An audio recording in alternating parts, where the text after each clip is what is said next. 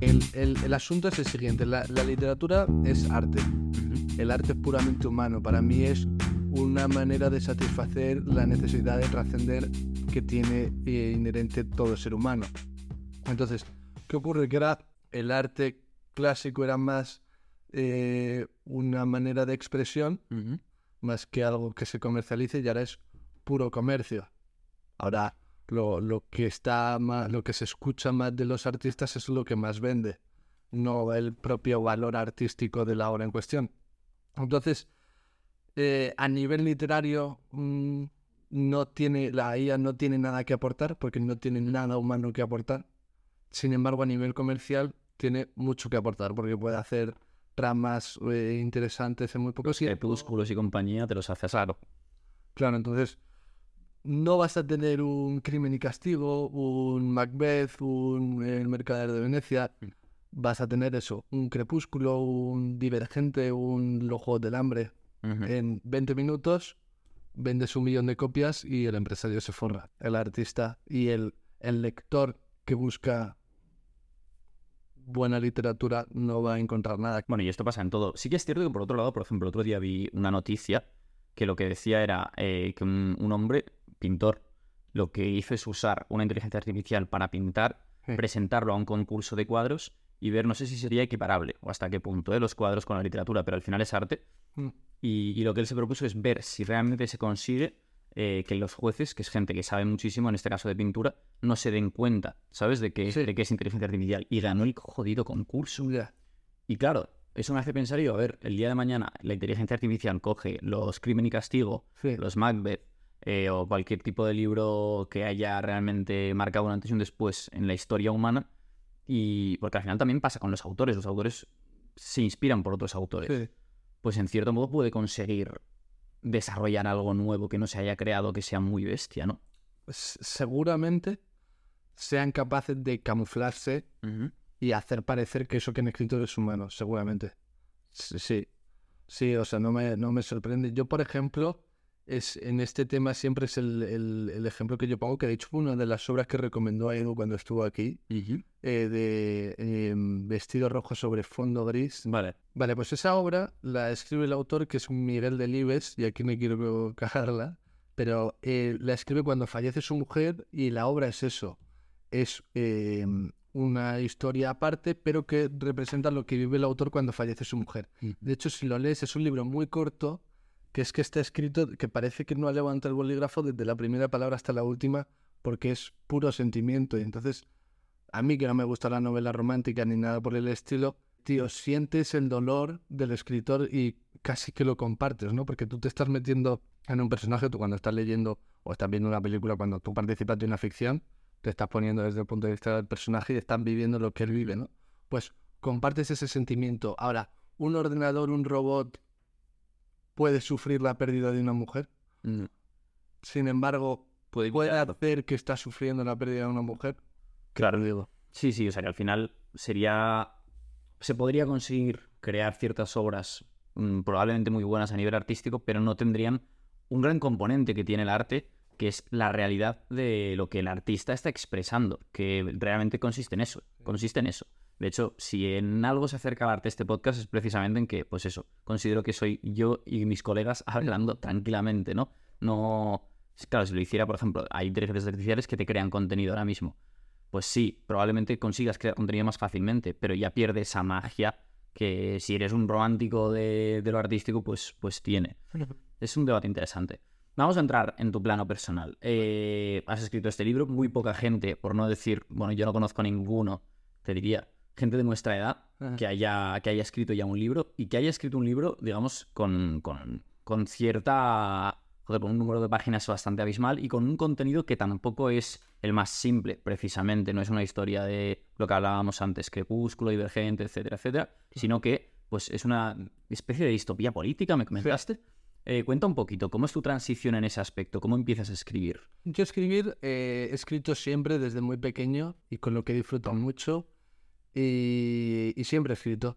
Siempre he escrito, lo que ocurre es que siempre he escrito a, a, eh, pues eso, muy corta extensión, relatos cortos, cuentos incluso es que ni eso, no, no llegaban a tres páginas.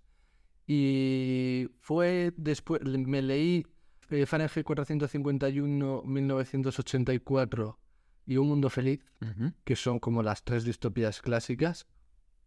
Y después de leerlas, lo que, me, lo que más me gustó de esas obras fue la parte de crítica social, que yo creo que eso dentro del género de ciencia ficción es lo más importante y lo más llamativo de ese género y por lo que veo que a alguien le puede llegar a interesar ese género.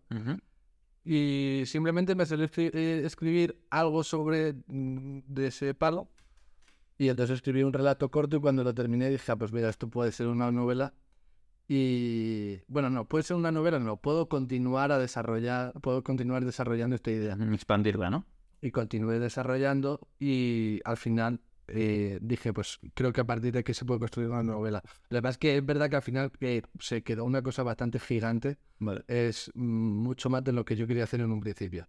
Pero es verdad que la novela me lo pedía porque cuando tú estás creando un universo tan, vamos a decirle, complejo, con tantas ramas, con tantos aspectos, lo que te pide son páginas porque tienes que, tienes que explicarlo. Claro. Eh, como tal, cuando empiezas a escribir esta novela, esta novela la empiezo en agosto de 2021. 2021. Y la, termino en 2022 y se publica en... La, termino en agosto de 2022 y la publico en noviembre. Vale. Luego entraremos en, profundidad en lo que es el contenido de la misma, pero lo que te quiero preguntar es, eh, más allá de los tres libros que has mencionado, que por cierto, para los que estén escuchando esto en Spotify y demás, que sepáis que hay foto, voy poniendo fotos de los libros y demás, ¿cuál es el detonante, más allá de esos libros, que te hace empezar a, escribir o a pensar en algo como un tema como este, en una distopía política? ¿Es algo que ves a tu alrededor a nivel político, pues en este caso en España? ¿O es simplemente el leerte esos libros y, tal? ¿Sabes? O sea, tú ves un paralelismo entre, por ejemplo, 1984, Un Mundo Feliz, que son libros muy sociales dentro de lo que cabe, em, con la sociedad actual. ¿Cómo, cómo funciona eso de cara a tu libro? Yo, eh, y, esto es una cosa que considero muy importante, siempre, es que no me gusta llamarlo conciencia política. Mm. Siempre he tenido una necesidad de ver las cosas, analizarlas y valorarlas. Y no solo eso, sino también poner de mi parte por intentar solucionarlas. Entonces, eh, yo no concibo una vida vivida sin combatir lo que es eh, malo. Entonces, a mí me parece que para el hombre la fortaleza no es una decisión, sino que es una obligación. Y me parece que la literatura es uno de los mejores vehículos para conseguirlo. Entonces, eh, estas tres novelas eh, tienen ese carácter de... En general la ciencia ficción, eh, no quiero decir una cantidad, pero sí que un 60-70% de las novelas tienen una función de crítica o social y demás. Entonces, de estas tres, que son las clásicas, las más conocidas, yo creo que la que mejor hace una visión del futuro, que es lo más sorprendente de estos autores, por ejemplo, ponemos el, caso de Julio Verne, mm. que ya veía inventos antes de que fuesen inventados, tal.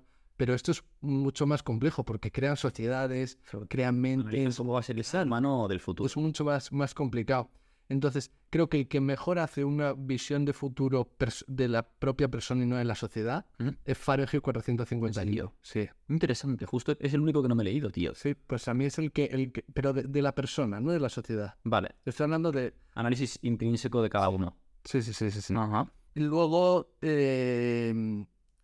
1984 em, me, me, es una obra maestra, es una obra maestra indudable. Sin embargo, me parece que esa función de ver el futuro y eh, predecir lo que va a ocurrir lo hace mucho mejor Aldous Huxley en un mundo feliz. Sí, porque lo de que estés siendo, digamos, explotado, oprimido y no te estés dando cuenta, yo creo que es la realidad actual ahora mismo, sin ninguna duda. Cuenta un poquito entonces, ¿cómo, cómo, cómo funciona ya lo que es el contenido de tu libro. ¿Qué historia cuentas? Vale, si despiertan mañana. Esto se me suele dar bastante mal. Lo recomendable sería que la gente se vea. eh, pero bueno, es, más o menos. ¿eh? Es, un estado cuyo origen no eh, se va desvelando muy poco a poco eh, y entonces tú te lo encuentras ya tal y como está. No, no, no entiendes de dónde ha nacido hasta que ya casi has terminado la novela. Entonces es un estado en el que no hay apenas libertades, en el que tú según naces, sí, el propio poder público decide que tú naces, porque esa es otra, tú Mm. en el en ya en cuando ya en la en el vientre de la madre son capaces de predecir cuáles van a ser tus aptitudes, tus capacidades y ven si les mereces la pena o no. Deciden a qué te vas a dedicar y desde el principio tu, tu educación va destinada a esa dedicación para la sociedad eh, y prácticamente no decides absolutamente nada. La, la, el Estado está amurallado, y lo que se le dice a los ciudadanos es que fuera hay como una especie de, hay eh, especies subhumanas que Bárbaro. con las sí con los que no se debe tener contactos y hay que proteger a los de dentro y eh, con base en ciertas circunstancias que ocurren aparece un grupo de revolucionarios que tratan de eh, cambiar las cosas y entonces es esa vía ese camino de combate Vale, ahí está la trama, básicamente. correcto Mm, Muy interesante, muy interesante. correcto Eh, sin entrar tampoco en spoilers, porque repito, eh, quien quiera ya que se lo lea, ¿no? Pero, eh, ¿cómo es la gente de dentro de ese estado? Más allá de los revolucionarios, entiendo que defienden que las cosas sigan igual.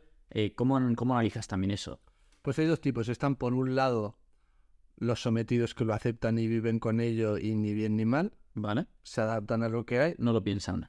que, que realmente es muy humano. O sea, ve- venimos de una pandemia en 2020 que nos dijeron en casa, nos adaptamos, sobrevivimos, teletrabajo. Y luego, por otro lado, están los que también están sometidos pero defienden el sistema Ujú. y eh, tratan de acabar con todo eso que intenta romper su sistema que piensan que es bueno, pero mm, inspirándome también en Aldous Huxley, se diseña todo para que no se den cuenta de cómo viven o que piensen que eso que están viviendo es lo mejor que se les puede ofrecer. Esos son los dos tipos de ciudadanos que yo describo. Y luego está el revolucionario. Eso es algo que también pasa hoy en día. Realmente si lo analizas, sin entrar en quién tiene la razón, ¿no? Pero Sí, sí. siempre están esos tres. Está la persona que le da igual, Correcto. están los que están a favor de conservadores conforme a lo que esté establecido Mm. y los revolucionarios. Esto siempre es así.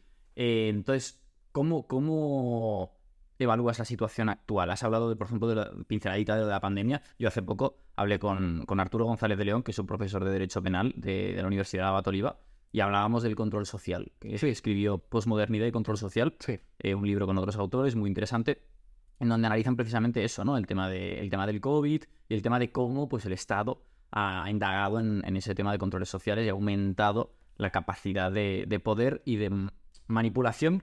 Manipulación hay gente que puede entenderlo como algo bueno de la sociedad, de la gente, Sí. para que, pues como decías, no se den cuenta de qué tal. Mm, ¿Cómo ves tú la situación actual? Yo veo que de base se forma en la ciudadanía sin espíritu crítico.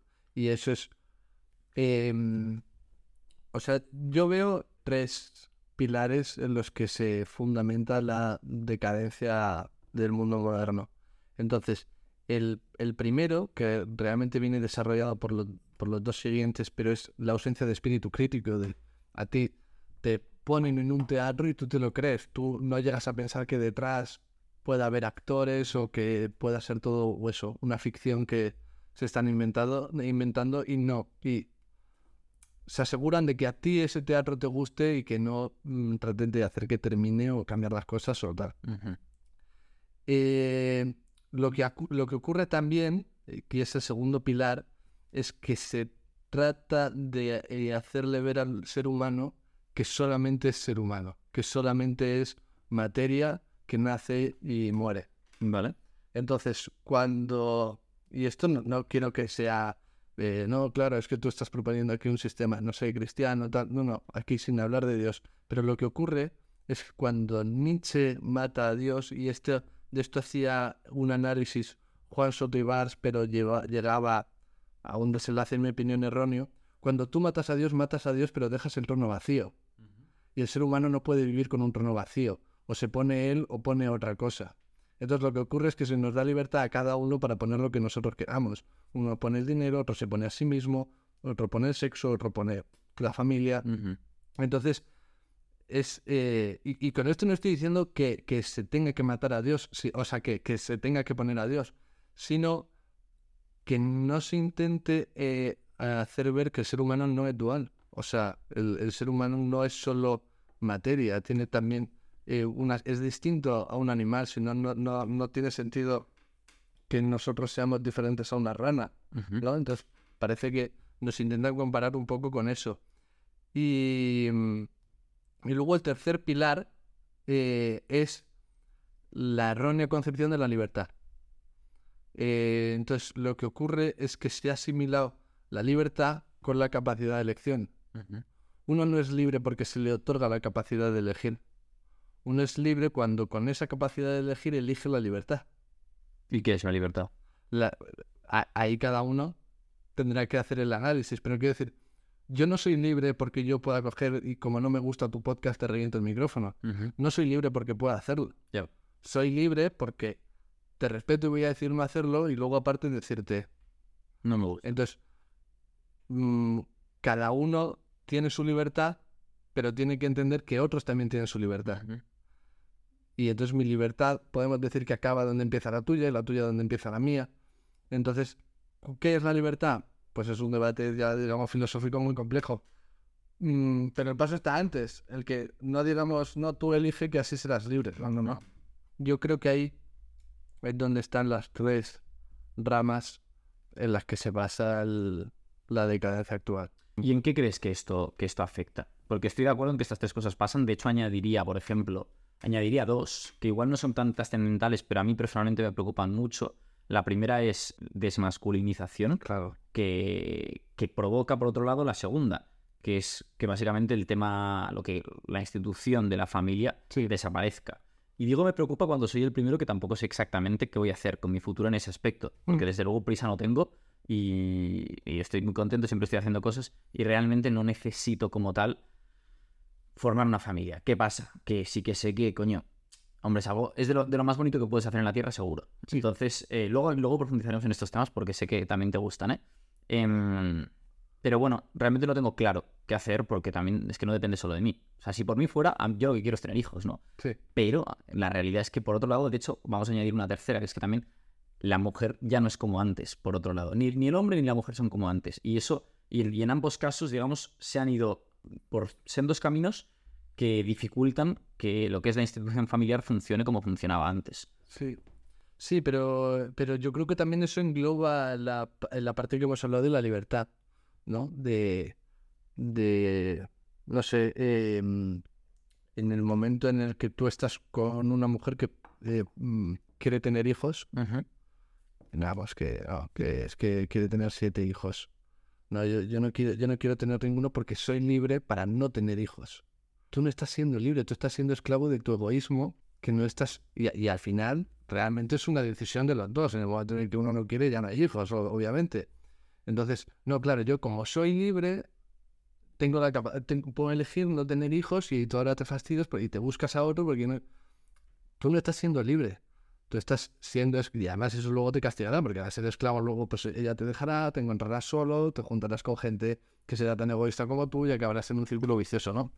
Entonces, eh, es eso, es la errónea concepción de la libertad. El pensar que aquí todo el mundo hace lo que quiere y, y el no asumir responsabilidad de que la, la- la libertad es una responsabilidad. Estoy de acuerdo. Estoy de acuerdo, lo que pasa es que por otro lado es difícil encontrar también o asegurarte de que estás tomando la decisión con- de cara a la libertad correcta, ¿no? Porque también es cierto que pues una persona se educa en un entorno X Sí. Y al final te afecta, ¿no? Lo que te, lo que te digan tus padres y precisamente con ese espíritu crítico, si consigues pensar por tu cuenta, pues quizás acabas tomando unas decisiones distintas. O sea, claro, como que al final es, no es que haya incoherencia, sino que el espíritu, el espíritu crítico mismamente puede conseguir o puede hacer que, puede provocar que, que no estés seguro a la hora de decidir, Sí. porque dudas de muchas cosas, ¿sabes? Yo personalmente, pues eso, a raíz de, de charlas como estas, en las que hablamos de temas sociales, de cómo, pues eso, el Estado muchas veces ha manipulado y la gente ni se da cuenta, etcétera, etcétera. Y quien dice el Estado dice las empresas, porque hoy en día realmente hay empresas con más poder que Estados. em, dudas de todo, ¿sabes? Claro. Y, y sí, es cierto que, por ejemplo, hay, para mí hay algo evidente, temas como la pornografía eh, o ciertas adicciones, pues no te van a ayudar de cara a tu felicidad, que al final es lo que busca el ser humano. Pero eh, luego hay otros temas más complejos, porque yo qué sé, eh, virginidad antes del matrimonio, em, lo típico que se dice, llegas a los 50 años y si llegas a los 50 años, te digamos que te vas a arrepentir de dos cosas. O bien de lo que has hecho o bien de lo que te ha quedado por hacer. Mm. Y claro, yo en esas, por ejemplo, yo prefiero arrepentirme de lo que he hecho. Es mi decisión personal porque soy muy curioso. Obviamente pongo límites. Yo hay cosas que no, no quiero probar porque no tengo curiosidad ni la tendré nunca. Mm. Pero hay otras que sí y que están en esa fina línea de decir, pues igual no me están haciendo feliz a largo plazo, pero pero mejor probarlo que quedarme con las ganas, ¿sabes? Es un poco ese dilema. Yo creo que le pasa a muchísima gente. Sí, yo creo que, el que a la hora de tomar decisiones no parece que esos son los dos tipos de, de persona que hay, ¿no? El que Ujú. se le plantea una oportunidad y la coge sin pensárselo. Y luego está el otro que cuando le plantean dos opciones, hará dos meses pensando qué tal, que no sé qué, qué tal. Yo sinceramente em, creo más responsable eh, el ir despacio y el pensar las cosas, ¿no? al final la realidad es la de siempre. Y es que lo correcto siempre está en el término medio. ¿No? O sea, es como todo, ¿no? Tú ahora eh, dices cualquier cosa, pon que tú ahora coges una cualquier cosa, tú te metes, y ahora el vídeo tiene un millón de visitas, te metes en Twitter, muchos dirán que vaya cabrón Ignacio, que no sé qué, no sé cuánto, y qué puto amo Ignacio, qué tal. La realidad no es que ni eres el puto amo ni tal, sino el término medio. Hay unos que piensan que eres un cabrón y otros que piensan que eres el puto amo. Ujú. Pues en este debate es un poco lo mismo, ¿no? El, el- el- el decir, "Ps, es que hay veces que es mejor el no pensar en el futuro, porque muchas porque el futuro la mayoría de las veces no se puede conocer. Mm, por ejemplo, yo muchas veces lo hablo con mi padre, mi padre que siempre se ha dedicado al mundo de la empresa eh, y ya es mayor, eh, pues muchos jóvenes de su empresa van a preguntarle, decir, joder, llevo ya un montón de tiempo en la empresa, no me suben el sueldo, no consigo crecer y demás. Y claro, dice, luego les preguntas y te dicen, llevan en el mismo sitio desde que nacieron, en la misma empresa desde que contrataron. ¿no? Tú que te quieres salir, deja tu empleo, busca otra cosa, ¿no? Que al final es lo que ha hecho mi padre. Dices, ¿es el responsable mi padre? A lo mejor es valiente, no lo sé. Siempre estará en el punto medio, ¿no? Eh, sin embargo, tampoco hay que, no, yo voy a dejar el, el, el trabajo a ver si a base de libros puedo forrarme, ¿no? Pues tampoco es responsable. Entonces, eso, yo creo que como todo está en el término medio. Sí, total. Que de hecho es algo que también hemos llegado a estas conclusiones en otros, en otro tipo de debates similares en el podcast. Y es cierto ¿eh? que el punto medio suele ser, suele ser la clave. También es cierto que es difícil, por otro lado, eh, conseguir tener un control, porque hay ciertas cosas que al final se dice mucho que hasta los 25, 28, digamos que, y hay gente que más depende de cada persona, ¿no? Pero en general hasta los 25, 28 uno se está formando y pues va variando en muchas cosas, opiniones, maneras de actuar, lo que sea. Pero ya conforme pasan los años, uno se, digamos, figura ya de una manera, se, se personaliza, nunca mejor dicho, eh, como una persona ya concreta y, cuesta más que cambie.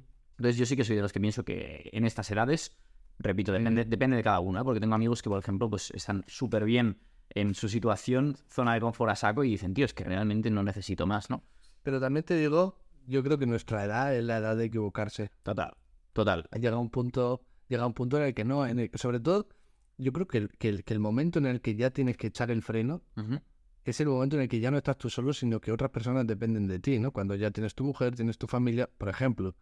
Pero tú ahora te estás poniendo en riesgo a ti mismo. Y yo creo que ahora es el mejor momento de, de equivocarse, porque ahora son los errores que luego se podrán corregir.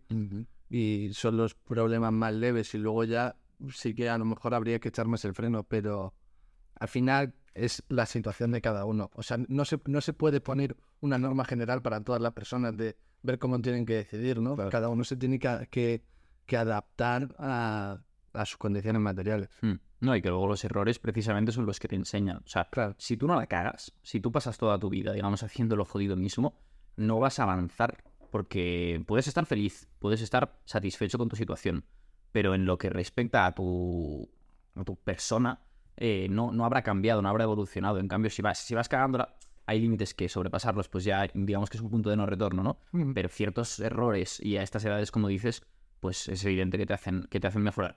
Volviendo a tu libro, Sí. cuando empiezas a escribirlo, porque al final, joder, es buen tocho, ¿cuántas páginas tienen exactamente? 425, 425. sí, un poco más. Pero eso.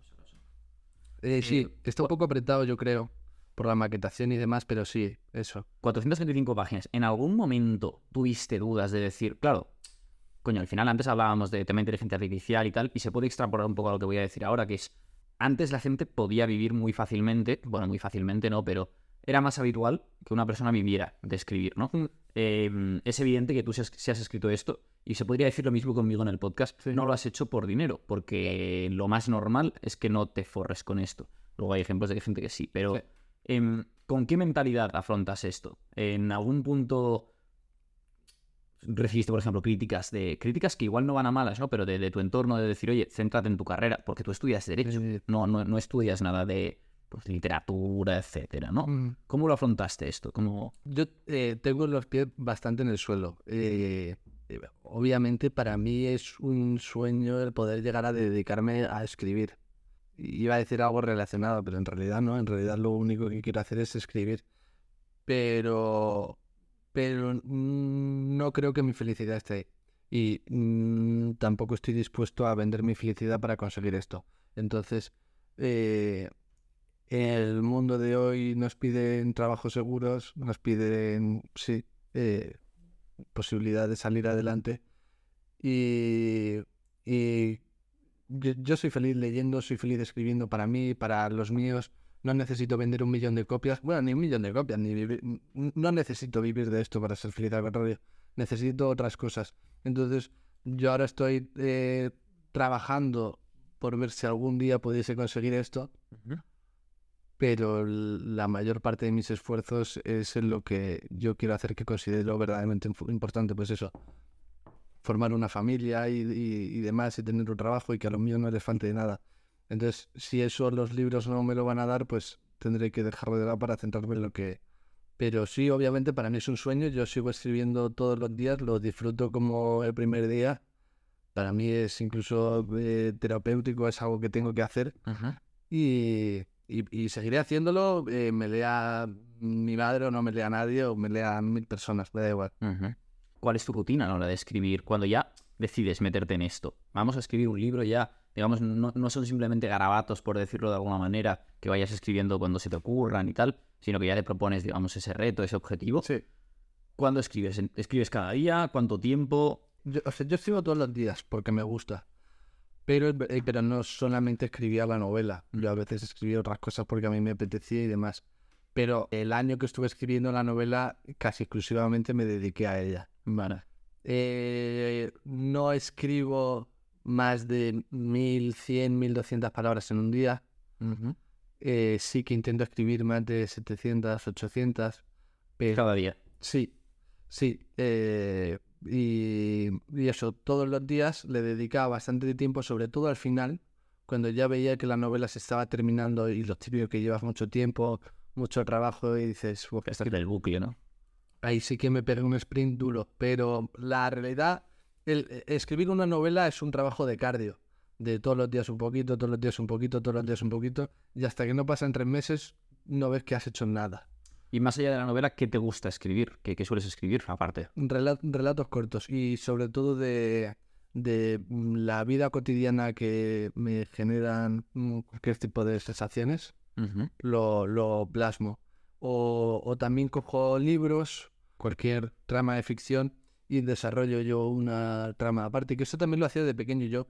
El, el primer recuerdo que tengo de escribir, eh, a mi casa llegaban como unos cuadernillos de, pues sí, como con historietas y demás, y entonces había una que eh, era una trama lineal, pero la cortaban y hasta el mes siguiente que no te llegaba la, el siguiente, el siguiente libretín, no, no podías saber qué había pasado. ¿Sabes qué putada? Y entonces yo lo continuaba. ¡Hola! Y ese es, mi- ese es mi- mi- mi- el, primer recuerdo que yo tengo de escribir algo así más creativo. Pero sí, eh, y además eran cuentos súper tontos, pero, pero sí, sobre todo relatos cortos, muy cotidianos, eso, con cierta crítica social me gusta. Luego también tengo una página web donde escribo, eh, eh, bueno, artículos de opinión, hablo sobre humanidades, filosofía, historia, literatura también.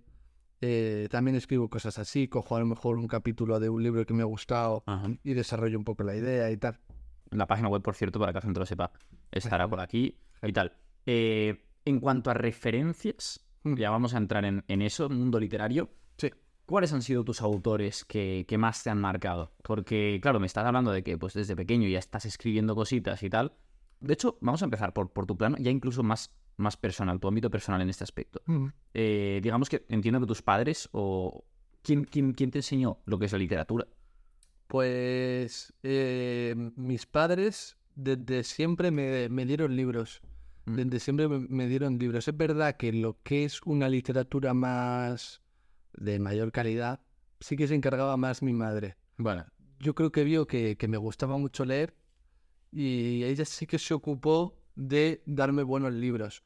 Entonces yo, por ejemplo, el Quijote, yo, yo, o sea, el pequeño no lo leí con cuatro años, pero sí que yo creo que con 11, 12 años yo ya lo había leído y leía, teníamos en casa una, una colección de obras clásicas, ahí tenía Platero y yo, El Lazarillo de Tormes y tal, y todo eso me lo iba dando mi madre y, y mi madre se ocupó bastante de que leyese y, y yo leía a montones. Y, y mi padre también sí que me dejaba eh, bastantes cosas, pero más eso, de, de aventuras, tal, sí, sí. Vale, o sea, fueron tus padres como tal los que te inician en este mundillo. Sí, sí. Estos Ok. fueron los que me iniciaron. Ok, y entonces, autores en concreto que digas, eh, me, han, me han cambiado la vida o u obras, vamos a combinarlo un poquito y si quieres, les ahí la, la, a mí a nivel personal, eh, que me cambiase la vida, Dostoyevsky en primer lugar y uno eh, poco conocido, poco común, eh, tal, eh, José María Gironella, un autor catalán. Eh, y luego ya a nivel literario, Dostoyevsky también, obviamente, y Miguel de Cervantes. Vale, cuando dices a nivel literario, ¿a qué te refieres? Eh, A la redacción propiamente. en el momento en el que lees y te das cuenta que estás leyendo una obra de arte. Mm, de que mm, dices, no estoy leyendo cualquier cosa. Hay, hay ciertas obras. A- la gente que lea, yo le recomiendo que se informe sobre ciertas obras que artísticamente y, y, mm, por gente que sepa estén reconocidas. Entonces, yo, por ejemplo, recomiendo de Miguel de Cervantes el Quijote, pero yo creo que la gente está muy saturada con el Quijote, desgraciadamente. Entonces, de Miguel de Cervantes, El Cerco de Numancia. Y de Jorge Luis Borges, eh, La Casa de Asterión. Yo creo que esas obras son muy cortas y entiendes lo que es un escritor. mm, Entiendes lo que es eh, haber nacido para eso, tío. El, el estar tocado para, para... Tú solo has nacido para hacer esto. Entonces, a mí a nivel personal, Dostoyevsky me abrió los ojos con Crimen y Castigo. Es que Crimen y Castigo es una joya, tío. Y yo creo que a mí me sorprendió lo fácil que es, que es leerlo. Es verdad que de primeras no. Igual los primeros, no sé, las primeras 50 páginas son un poco más complejas. Sí. Pero una vez ya entras en bucle, no sales. O sea, yo es, es de los libros que, y hace tiempo que no me pasa, desgraciadamente, en los que no puedo pensar. O sea, no puedo no pensar, ¿entiendes? Que realmente estoy durante el día implicado. Porque en general leo cada noche y tengo una rutina ya muy consolidada en ese aspecto, etcétera, etcétera.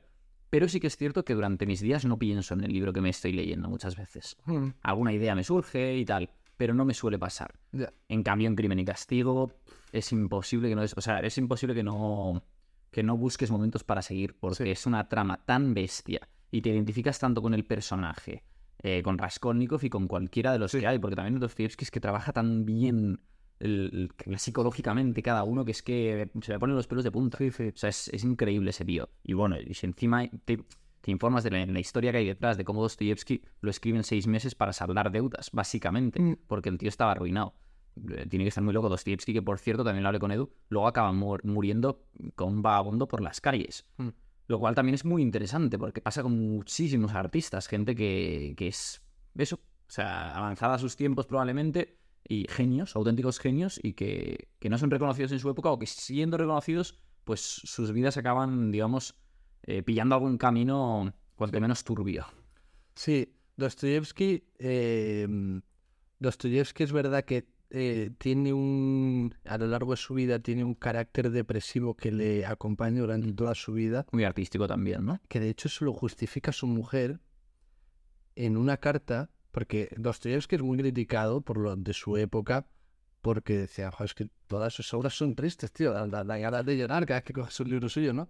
Y él lo justificaba, e- ella lo justificaba en la, en la vida de su marido, y es que mm, Dostoyevsky pierde a su madre muy joven y su padre eh, eh, tiene una depresión, era alcohólico y manda a Dostoyevsky y a su hermano a una academia militar. Y ahí se forman como ingenieros. Y su padre, pues, no debía de ser el mejor padre del mundo. De hecho, Dostoyevsky, cuando su padre fallece, que le informan ya en la academia militar, eh, se culpa de querer la muerte de su padre. Y, Wow. y, y en base a esa relación padre-hijo se creó una especie de mito, que es mentira, de cómo murió el padre de Dostoyevsky, que por lo que, por lo que dicen le, le ahogaron en vodka, tío, pero es mentira. O sea, murió pues como tuviese que morir, pero no ocurrió nada de eso. Pero se creó un mito en base a la relación de, de los dos. Y eh, después de lo de su padre, pues ya arrastra una depresión, que también la depresión creo que tiene un carácter hereditario. O, o bueno, tienes eh, más Genéticamente algo, algo tendrá este, claro. entonces, siempre, siempre le persigue. De hecho, él escribe dos obras que se pierden, que de las que no sabemos nada, y su primera obra oficialmente es Pobres Gente, Ujú. Que es buenísima. Lo que pasa es que es epistolar, o sea, por cartas, y es eh, un poco difícil para muchos. Le escribe con 24 años y es un éxito. Eh, está siempre muy concienciado con la justicia social y en esa obra representa eso. Sus siguientes obras son más criticadas y vuelve a entrar en depresión. Entonces es algo que le acompaña y luego sus problemas de alcoholismo y de juego, pues tiene esa, al final era un hombre enfermo, ¿no? Y en esa época estaría muy poco tratado.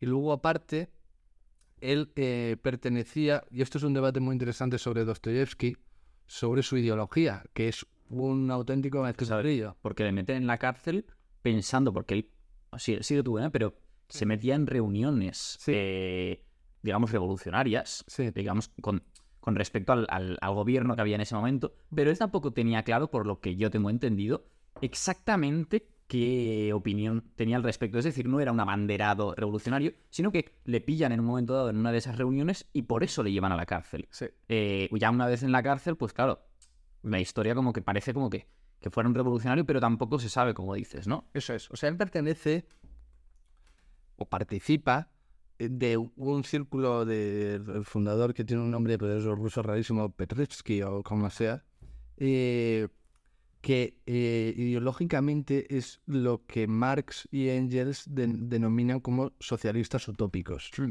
O sea, que no analizan las condiciones materiales de manera científica. Eh, es un, digamos, es como eh, para eh, demostrar que su ideología, que la de Marx estaba más desarrollada, pues desde de esos socialistas utópicos. ¿Qué ocurre? Que él criticaba, él era cristiano convencido. Él criticaba el ateísmo del socialismo, del, propio del socialismo. Decía que las ideas de Occidente no se podían no se podían establecer en Rusia porque Rusia era un, un lugar completamente distinto. Tampoco se podía imponer el liberalismo ni el anarquismo ni nada que viniese de Occidente porque era un pueblo completamente distinto a lo que había. Sí que es verdad que a lo largo de todas sus obras, lo primero que se ve a nivel ideológico es que es una persona muy concienciada con la justicia social y con la desigualdad. Es un... Bueno, Pobres literalmente es eso, ¿no? Literalmente es eso. Es eso. Bueno, y una obra ideológica súper interesante, El Los Demonios, que ahí hace una crítica social tremenda. Y eso, terminas de leerlo y dices, es que no sé qué pensaba. Eh, él, es- él estaba muy convencido con el cristianismo y luego con- no quería que se perdiese la tradición rusa. Entonces, pero eso, no se, no se sabe nada. Entonces, volviendo a lo que hablábamos antes del, del tipo de persona que era Dostoyevsky, a Dostoyevsky le encarcelan, bueno, lo encarcelan, lo mandan a Siberia para trabajos forzados y lo mandan al, al paredón. Y ya en el paredón, cuando lo van a fusilar, eso- o sea, eso fue un teatrillo, le conmutan la pena, y pero, pero, ya- pero ya estaban para, las últimas. pero ya estaban para dispararle. Sí, sí. Y mm, tuvo que mm, generar algún tipo de problema mental. Claro, un trauma. De Sí. decir, es que he estado literalmente a punto de morir. O sea, sí, además que es que había sido un teatro, no sé si para reírse de ellos o, o para buscar eso, ¿no? Para... Y entonces luego cumple la segunda parte de la condena que lo mandan de soldado raso a Kazajistán, tío, a... Hacer trabajos forzosos, ¿no? No, no, a luchar. A luchar. Sí, sí, sí, sí. O sea, lo mandan, pues eso, de, de número a morir, pero, pero sobrevive. Y llegan a Kazajistán ahí. Y luego, y luego ya.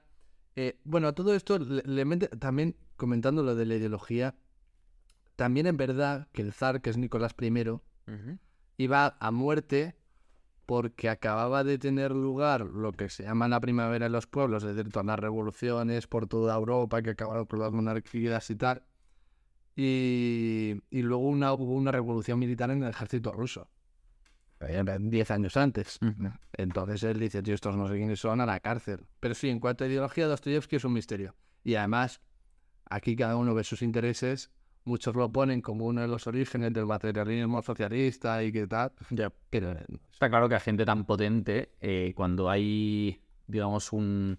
Cuando no se sabe exactamente qué opinaba, cualquiera coge y dice, no, no, este era de los míos. claro. Yo creo personalmente que Dostoyevsky lo que sí que es casi seguro es que no sería de ningún bando concreto, porque si te fijas es un tío totalmente independiente. Es decir, que no nunca se caracterizó por seguir a las masas como tal, sino que iba a su jodida bola.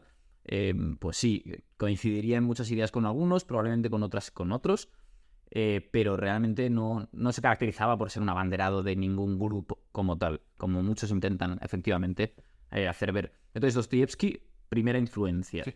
Cervantes. Cervantes en un primer momento, obviamente es por un interés literario, de a ti te gusta la literatura, a ti te llega Cervantes. Pero luego ves lo que es Cervantes y es una cosa fuerte todo lo que hay detrás de la obra de Cervantes. O sea, lo decía, y de hecho hace poco escribí un artículo sobre eso, Juan Manuel de Prada, que no sé si te sonará, obviamente, eh, decía que leer el Quijote sería una muy buena manera de empezar a cambiar el mundo. O sea, si todo el mundo leyese el Quijote, sería una muy buena manera de, cambiar el mundo, de empezar a cambiar el mundo. ¿Qué ocurre? Que a día de hoy a todos nos obligan, entre comillas, a leer el Quijote. Mm. Entonces, ¿qué es lo que está pasando? Que nos están obligando a leer el Quijote sin explicarnos lo que es el Quijote. Claro. Nos explican el Quijote como la historia de Alonso Quijano, que coge a Sancho Panza y se van a vivir aventuras. Pero es que eso no es el Quijote. El Quijote es un montón de ideas muy complejas y muy nutritivas a nivel personal para cualquier tipo de persona. Entonces, al final, Don Quijote es un caballero que trata de vivir una cosa en una sociedad que esa cosa la, o sea, se ríe de ella, ¿no? que, que trata de, de llevar a la sociedad unas, un- los valores caballerescos, es decir, un- unas normas permanentes, unos valores morales permanentes que nunca cambian. Y la gente se ríe de él, que es muchas de las, mm, a lo que a muchos nos pasa ahora, ¿no? Que, que venimos con ideas que siempre han sido las mismas y decir, mira, es que esto es, esto es mm, pura moral. Y, y se ríen de ti porque la moral, ¿eso qué es? Yo no puedo decidir si eso es bueno o malo, ¿no? El relativismo moral es la norma actual. Ajá. Y hay un montón de capítulos de los que tú puedes sacar una enseñanza. Entonces, es verdad que a mí el Quijote me parece que se lo puedes dar a un chaval de 12, 13 años y puede no gustarle. Y lo lógico es que no le guste, porque a la gente por lo general le cuesta leer. Igual es demasiado pronto. El, porque sí, tú lo leíste con 11, pero es cierto, y yo recuerdo en el colegio Claro. que nos, nos obligaban a leer, efectivamente, no sé si el libro entero, desde luego no, pero capítulos del Mm. Quijote. Y probablemente con buena intención, pero claro, en esa época yo recuerdo el, el pensamiento de decir, tío, me están haciendo leer aquí la historia de un tío que es caballero y que hace cosas que no tienen nada de sentido conforme a lo que es la situación del momento, etcétera, que está loco. Y qué palo porque me tengo que leer. O sea, es decir, lo ves como una obligación. Y Sí. cuando lo afrontas así, yo creo que es un poco putada. Yo creo que en ese aspecto igual tampoco me he parado a reflexionarlo mucho, pero es evidente que hay que cambiar de alguna manera la manera de enseñar a los niños algo así, porque hay maneras probablemente más efectivas. Eh, yo qué sé, dándoles a elegir entre varios libros potentes y que ellos elijan conforme antes, pues yo qué sé, hayan, digamos, les hayas explicado un mínimo la- la- el potencial que tiene ese libro para sus vidas, pero de una manera como mucho más Sí, abierta, no tanto te toca leerte este libro y te lo lees o te suspendo, ¿sabes? sí. O sea, concretamente con el Quijote, yo creo que lo que pasa es eso, que no se explica lo que es en realidad el Quijote. Claro. Entonces, eh, hay que... ¿Qué ocurre? Que para explicar en Quijote ya tiene que ser una persona madura. Claro. Entonces, por ejemplo, una de las eh, de los capítulos que a mí más me gusta es cuando eh, creo que se llama el Caballero de la Blanca Luna le, mm, le propone un duelo. Eh, Recuerdo. sí, y entonces Caballero que, que iba de negro, ¿no? O algo así. no recuerdo. No recuerdo. Lo que le propone es que si, si te venzo, tú debes renunciar primero a tus ideas y a tus aventuras De Dulcinea. y a la belleza de, o sea, diciendo mi dama es más bella que la tuya, tú tienes que, tienes que renunciar a que eh, Dulcinea es la más bella, dama, sé cuántos. Y entonces, ¿qué ocurre? Que Don Quijote pierde. Y entonces lo que dice es que la flaqueza de mi brazo no afecte a la verdad, Mm. ¿no? Entonces, es una reflexión muy interesante, decir, tío, em- estamos, per- estamos perdiendo la batalla. Sin embargo, eso no impide que la verdad siga siendo la que es. Mm. O sea, ahora son una minoría los que abanderan la verdad y los que realmente la defienden. Y están perdiendo la batalla. Seguramente ya tengan perdido y lo que quede sea iniciar otra o tal. Pero eso no puede eh, afectar a que nosotros no dejemos de luchar por ella. Entonces tú a esos niños de 13 años se lo dices y Claro. se lo dices a un tío de 17 y 18 que ya tenga conciencia, espíritu crítico y coge el Quijote de una manera distinta. Ya ves. Y cuando, por ejemplo, hablas del cerco de Numancia, el cerco de Numancia es un hecho histórico que es un ejemplo a todos los niveles de, de lo que es la fortaleza del hombre. O sea, de cuando los romanos conquistan la península, eh, Numancia es uno de los últimos enclaves que queda en la península. Los romanos eh, lo cercan. Los numantinos consiguen sobrevivir un montón de ataques y un montón de meses. De hecho, el imperio romano no, no, no, no se esperaba que hubiese tanta resistencia. De hecho, cuando se llevaban a numantinos presos, mataban al patrón y se volvían a luchar. Y, y cuando se los llevaban presos a Roma, es que preferían hundir el barco con sus manos, y de hecho lo hacían, hundían el barco con sus manos y se ahogaban con el barco. Decían, yo antes me muero antes que ser preso, antes que ser esclavo. Y entonces, lo que ocurre en Numancia es que llega un punto en el que la situación es insostenible para los numantinos y pactan con los romanos. Los romanos le dicen, mañana lleváis las armas a este sitio y pasado mañana os entregáis. Al día siguiente, entregar las armas. Bueno, entregan lo que es la fuerza militar. Y entonces ellos se quedan en Numancia, matan a las mujeres y los niños, y ellos, eh, los, los guerreros, hacen una hoguera, luchan por parejas, el que gana tira el cadáver al fuego y luego se suicidan. Preferían la muerte antes que ser esclavos. No estaban dispuestos a renunciar a lo que eran. Entonces, toda esa serie de enseñanzas las tiene Cervantes. Pero se nos explica que Cervantes, que fue un señor del siglo de oro, que tal. Que la vida de Cervantes también es un ejemplo de vida y es una cosa súper interesante. Pero cuando se está analizando la obra, tú no puedes hacer un, un análisis únicamente literario. Claro, claro. Sí, sí, no, es, es un poco lo que hablábamos antes. O sea, si se enseñase de otra manera, realmente eh, la gente entendería no solo la grandeza que tienen estas obras y estos autores, sino también la necesidad que tienen esas mismas personas, todo el mundo, de, de leer esos libros, porque al final, lo has dicho al principio de la charla, el arte es la expresión de un ser humano eh, pues reflejando sus preocupaciones, su situación, etcétera, etcétera. Eso al final tú lo extrapolas a tu propia vida cuando te lees un libro. Y no sé, creo que, bueno, la charla con Pepa que tuve, eh, Pepa, la librera que estuvo por aquí, eh, lo- creo que fue ella la que lo dijo, que ciertos libros, en- y casi todos los libros, mejor dicho, en función del momento en el que los leía, digamos que le, Sí. le- le- le reflejaban ciertas cosas, ciertas personas que en su día a día los conocía, etcétera. Y, y esto es así, o sea, los libros al final tú, digamos que lo extrapolas a tu vida, algo así es muy potente. Y gente como, pues eso, Cervantes, Dostoyevsky, digamos que en cierto modo los libros te permiten que esa gente te transmita unos conocimientos y unas sensaciones que te van a aportar para tu vida.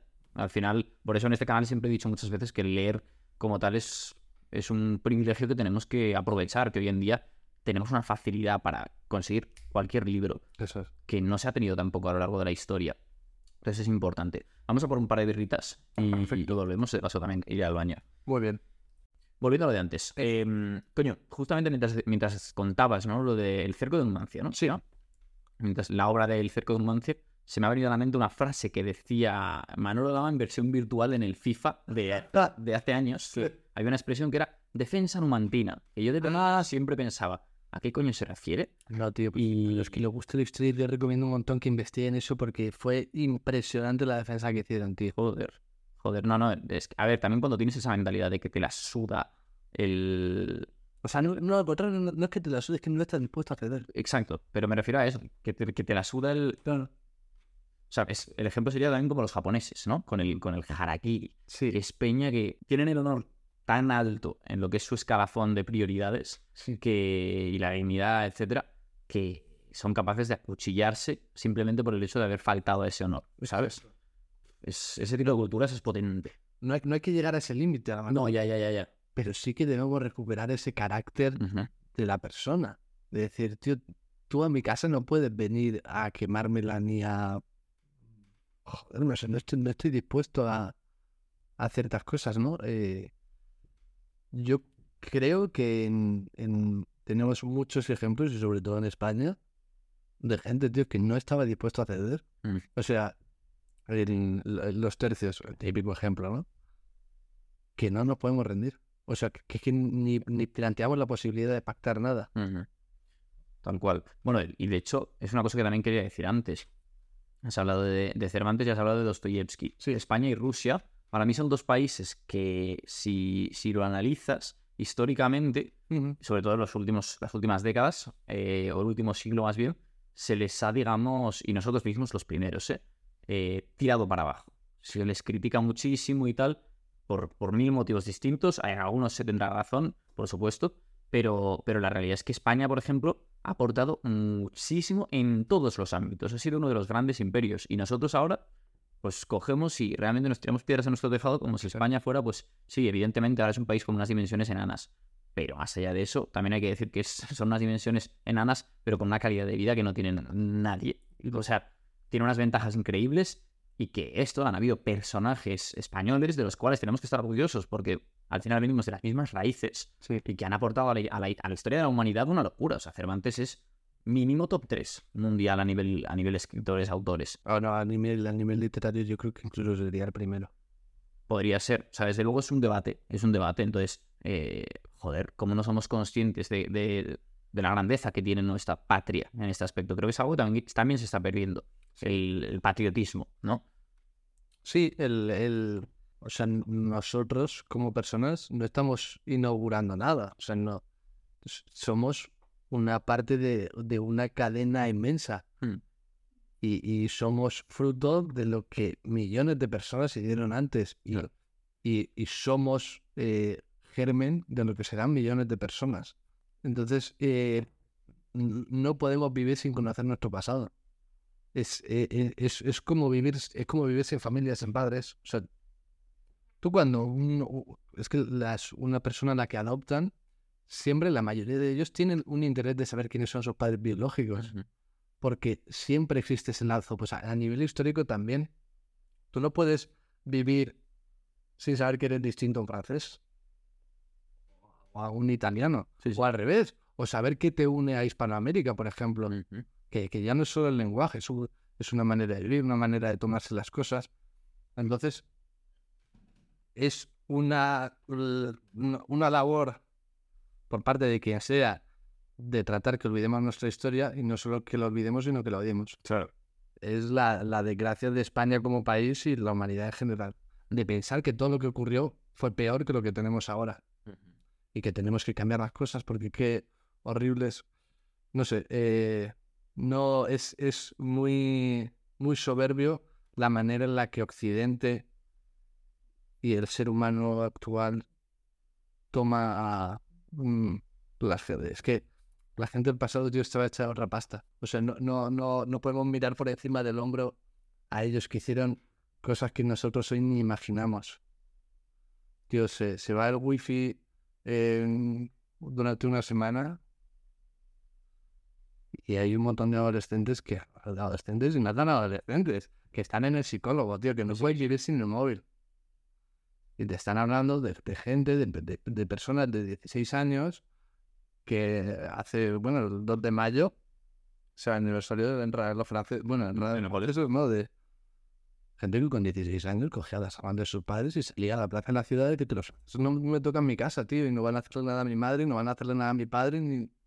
¿Sabes? Sí, sí. De aquí no, es que tengo ecoansiedad porque el cambio climático, que, tío, organízate y trabaja, haz algo, no sé. Sí, sí.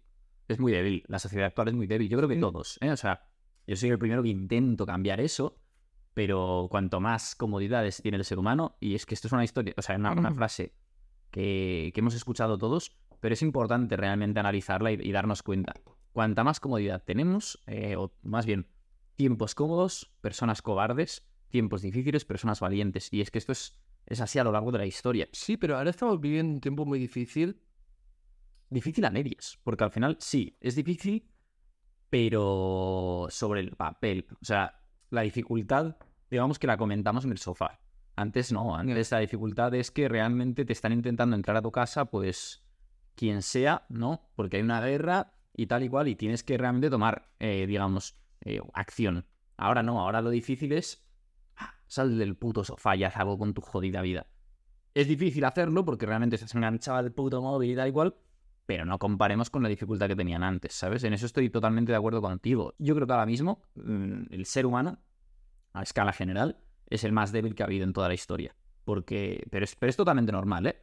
Porque, pues eso, los problemas que tenemos que afrontar, pues al final son mucho más leves. Y, uno se adapta a, a los problemas y a las situaciones que tiene. Esto es un poco, sería equiparable a, por ejemplo, el alumno que... ¿Cómo, cómo afronta el alumno, digamos, su situación escolar? Si tú vas con la mentalidad de sacar un 10, quizás sacas un 7. Si tú vas con la mentalidad de sacar un 5, quizás sacas un 4. Quizás llegas al 5, ¿eh? Pero no vas a pasar del 5. Es muy complicado con esa mentalidad. Pues esto es un poco lo mismo. Si tus problemas son que realmente, pues tienes que dejar de masturbarte, Ah. tienes que mm, dejar de estar adicto al móvil y hacer algo con tu vida para no tener ansiedad, etcétera, no es equiparable a alguien que su problema es pues que tiene que ir a la guerra y que realmente en la guerra va a tener que matarse con otros chavales de la misma edad, pero de un país totalmente distinto, y si no le matan a él. ¿sabes? Y ver a tus colegas probablemente muertos, que, vamos, o sea, yo estoy seguro de que la guerra deja unas secuelas que no somos conscientes, o sea, es una locura, ¿no? Bueno, o sea, si, si comparas sociedades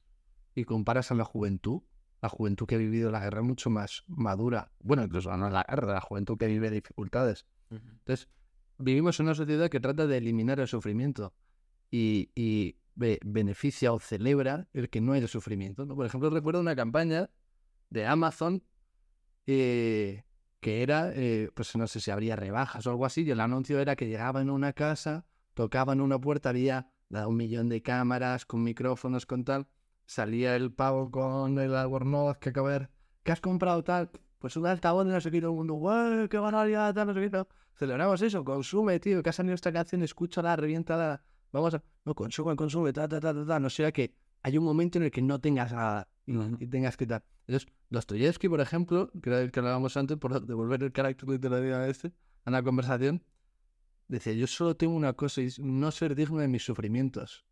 O sea, Dostoyevsky era un tío depresivo y que sufría, pero que estaba dispuesto a luchar por el hombre de mañana. O sea, estaba dispuesto a luchar porque las cosas cambiasen para mañana. La desigualdad social de la que se quejaba, no solo la sufría, sino que también luchaba contra ella escribiendo libros escribiendo cartas. Los demonios es, un, es una obra puramente política ideológica, digámosle. Eh, entonces, el, sufri- el sufrimiento es un regalo, tío. El sufrimiento es un regalo. Es, es, es que lo decía, es, dice, es que no me merezco todo esto que estoy sufriendo, porque es que una persona crece cuando sufre. Una persona crece cuando sufre y es con los golpes como se eh, aprende a cubrirte, a recibirlos y, algún día a devolverlos, ¿no? Tal cual. Entonces, yo creo que es eso, que, intentamos eliminar algo tan sano como ese sufrimiento. No, ahora, eh, cualquier tipo de dolor, y para esto no habrá una pastillita, pues seguramente sí, pero si puedes aguantar el dolor. Yo, por ejemplo, a mí eh, hacer deporte no me gusta, solamente me gusta el baloncesto, porque es un deporte que... Y porque eres alto de cojones. La gente aquí no, se da cuenta, pero joder, eres muy alto. ¿Cuánto mides? ¿Dos metros? No, no, no. 90. Soy un poquito, metro 90 y algo así, 92. Es el único deporte que me gusta y el, y el resto de deportes no me gustan. Pero yo a día de hoy hago deporte primero porque... Primero por el... Yo no busco ni ponerme fuerte, ni perder peso, ni nada. Por el beneficio mental que da el deporte. Y Ujú. luego Porque no está de más que en un mundo como el de hoy, que todo es tan fácil, tú tres, cuatro días por la semana te pongas a sufrir, tío. Y que un día vayas en el coche y apagues la música y que vayas en silencio. Y que un día, en vez de estudiar dos horas, pues ese día estudias tres. O si un día, en vez de comer tanto, comes un poco menos, pues no pasa nada. ¿Sabes? Total. Porque te estás curtiendo. Y entonces, lo que decías tú, en los peores momentos es cuando salen las mejores personas, las personas que más valen, porque son los que más golpes reciben. Entonces, como ahora es imposible de recibir golpes porque no los conquistan los ingleses ni los franceses, pues habrá que... provocarte mínimamente momentos de, de sufrimiento. Yo creo que también va muy relacionado, y ahora volvemos, volveremos al tema literario porque creo que es muy, muy fácil que, que nos vayamos por las ramas. Ya me gusta, ¿eh? me suele pasar. Creo que va relacionado, como digo, con la dopamina, eh, que está muy de moda hablar de la dopamina, pero es que literalmente tenemos unos excesos de dopamina hoy en día que, que te cagas. O sea, Sí. hemos perdido para empezar con todo lo que son TikTok, Instagram. Soy el primero que cuelgo contenido ahí, ¿eh? Mm, Y me parecen herramientas que bien utilizadas podrían, podrían realmente ayudar. ¿eh? Lo que pasa es que tienen que utilizarse bien y eso ya es más complejo. Pero ¿qué tienen esas herramientas? Pues que al final estás viendo vídeos de 15, 30 segundos y eso te limita la, la- la- Te estás cargando literalmente tu capacidad de atención. Es que está demostrado científicamente. Sí. O sea, tú tienes una capacidad de atención de ver una película que dura una hora y media. De, por ejemplo, se habla mucho de que la gente, los niños jóvenes ya no ven partidos de fútbol como antes. ¿Que ¿Por qué? Porque no son capaces de estar 90 minutos sin tocar el puto móvil. claro. Más bien, no, están no son capaces de estar 90 minutos centrados en una cosa. Mm. Necesitan estar haciendo varias a la vez. Eh, esto es un poco lo que. Esto surge más bien a raíz de este tipo de herramientas. Al final es que estás literalmente clac- clac- clac- viendo contenido que puede ser similar, pero es distinto todo el rato, todo el rato, en muy poco, eh, muy, muy poco espacio de tiempo. Eso, con eso te cargas tu capacidad de atención y con eso a la vez, digamos que eso te afecta eh, a la hora de conseguir tomar decisiones em, pensando en el largo plazo de tu vida. ¿Por qué? Porque a la mínima que no te gusta el vídeo, clac, fuera, Sí, fuera, fuera, es. fuera. Te cansas, fuera, fuera, fuera. Ya no estás, eh, digamos que pierdes esa capacidad para realmente enfocarte, focus, en algo. eh, y, y eso, pues yo qué sé, el día de mañana eh, tienes cualquier tipo de tentación, te apetece, no, no te apetece hacer ejercicio, no te apetece sufrir como dices, no te apetece salir del sofá y vas a perder capacidad para luchar contra esa vagancia que al final, que al final tienes. Pero bueno, como digo, podríamos estar horas y horas. De hecho, eh, dato interesante, en TikTok, por ejemplo, en lo que hacen los, los chinos, que es que son muy inteligentes, la verdad, y por eso están tomando las riendas de, de lo que es la- el mundo en general. Los niños de China no pueden ver el contenido que quieran en TikTok a cualquier hora, sino que hay horas estipuladas en las cuales tú puedes ver TikTok y en las cuales además lo que vas a ver en TikTok, digamos que está controlado por el gobierno para que sea más sano. En cambio, ¿qué pasa? Que en Europa es totalmente distinto. Que se ha demostrado, interesantísimo, que los niños en Europa, los jóvenes, Occidente más bien, em, digamos que quieren ser influencers, quieren ser, pues eso, las personas esas que se ven en TikTok, quieren hacer bailes, quieren tal. ¿Qué quieren hacer los chinos? No quieren hacer bailes, sino que quieren ser científicos, eh, construir algo tecnológico que cambie las cosas, etcétera, porque los ejemplos que ellos ven en ese tipo de aplicaciones son esos ejemplos. ¿Qué consigues con eso? Pues que al final una sociedad tire para arriba y la otra literalmente tire para abajo, porque no, no es que se estanque, es que tira para abajo, ¿sabes? Como digo, es un tema que podríamos, podría, podría durar muchísimo. Sí. Vamos a volver al tema de obras y autores, tío, porque hemos mencionado Sí. unas pocas, nos hemos ya ido por las ramas, que te encanta. Eh, dime más, dime más. Ya hemos hablado de, mm, de Dostoyevsky y Cervantes. De Dostoyevsky yo mm, podría estar hablando una semana. Mm. Cervantes, Cervantes, eso es interesante. Por un lado su obra, ver qué hay detrás. Y luego también la propia vida de Cervantes. Cervantes fue un hombre que estuvo luchando en Lepanto, que estuvo en la cárcel tres veces, que intentó escaparse varias veces. Eh, y ahí no vamos a entrar por lo mismo, porque podemos estar un podcast entero hablando solamente de Cervantes. Cuando quieras. De, de Dostoyevsky seguramente sí, porque no puedo evitar hablar de Dostoyevsky. Y, y entonces el, el siguiente, el, el otro autor que a mí me cambia la manera de ver las cosas es José María eh, Gironella. José María Gironella tiene una tetralogía que en realidad son seis libros. La gente solamente conoce tres porque son los famosos. Era seis libros, pero muere después de escribir el cuarto. El cuarto no se imprime y apenas es conocido. O sea, perdón, él, él quería escribir seis. Él quería escribir tres, él quería escribir tres o cuatro libros. Pero, o sea, él quiere narrar eh, antes de la guerra civil, durante la guerra civil y después de la guerra civil. ¿Qué ocurre? Que se encuentra con que Franco mm, vive muchísimos años. Claro. Entonces necesita más libros. Entonces cuando llega al cuarto, bueno, no, cuando, cuando termina el tercero, ve que se queda corto. De que no solamente es posguerra, luego viene una dictadura y luego que la posguerra se alarga más años de lo que él cree. Entonces, eh, porque claro, él lo va viviendo en el momento, o sea, él, él participó en la guerra civil. Eh, y entonces, claro, al final el proyecto va variando según lo va escribiendo. Entonces, cuando llega al tercero, dice, bueno, voy a escribir un cuarto hablando de Franco. Cuando termina el cuarto hablando de Franco, dice, coño, es que para Franco me hacen falta otros dos volúmenes más. Entonces dice seis, pero ya se muere y no termina. Entonces, es la historia de una familia y su relación entre ellos durante la guerra. So- Solo ha escrito esas obras. No, no, ha escrito Ah, vale, vale, vale. esto por Raúl. Eh, sobre todo libros de viajes y demás. Pero su obra magna es Los tipres creen en Dios, que luego continúa con eh, Un millón de muertos, ha estrellado la paz y Los hombres lloran solos. Vale. Entonces, lo que ocurre, eh, eh, cuando yo la leí, eh, yo, tenía, yo tenía la verdad. Y todos los demás estaban profundamente equivocados y eran algunos inútiles y como no se daban cuenta de que estaban engañados. ¿Con respecto a qué? O sea, Vale. a nivel político, a nivel... Sí, en todos los niveles. Tus opiniones eran correctas y. Sí, sí.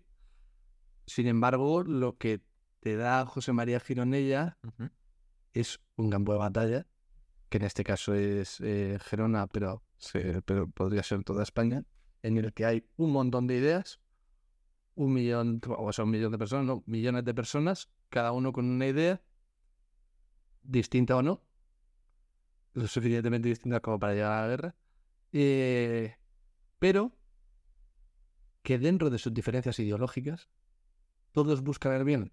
Mm.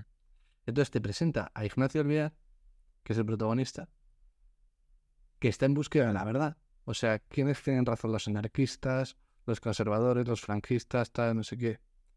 Y él va hablando con personas, su, su padre es, es socialista, pero su mujer es como muy religiosa y muy de derecha, y entonces vota sin que ella se dé cuenta. Luego su, eh, su hermana eh, acaba siendo falangista, tal, no sé qué. Entonces es un pupurrí de gente.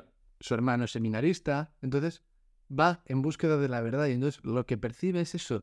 Cada uno piensa completamente distinto y lo que hace uno para el otro es una barbaridad y viceversa, pero todos están buscando el bien.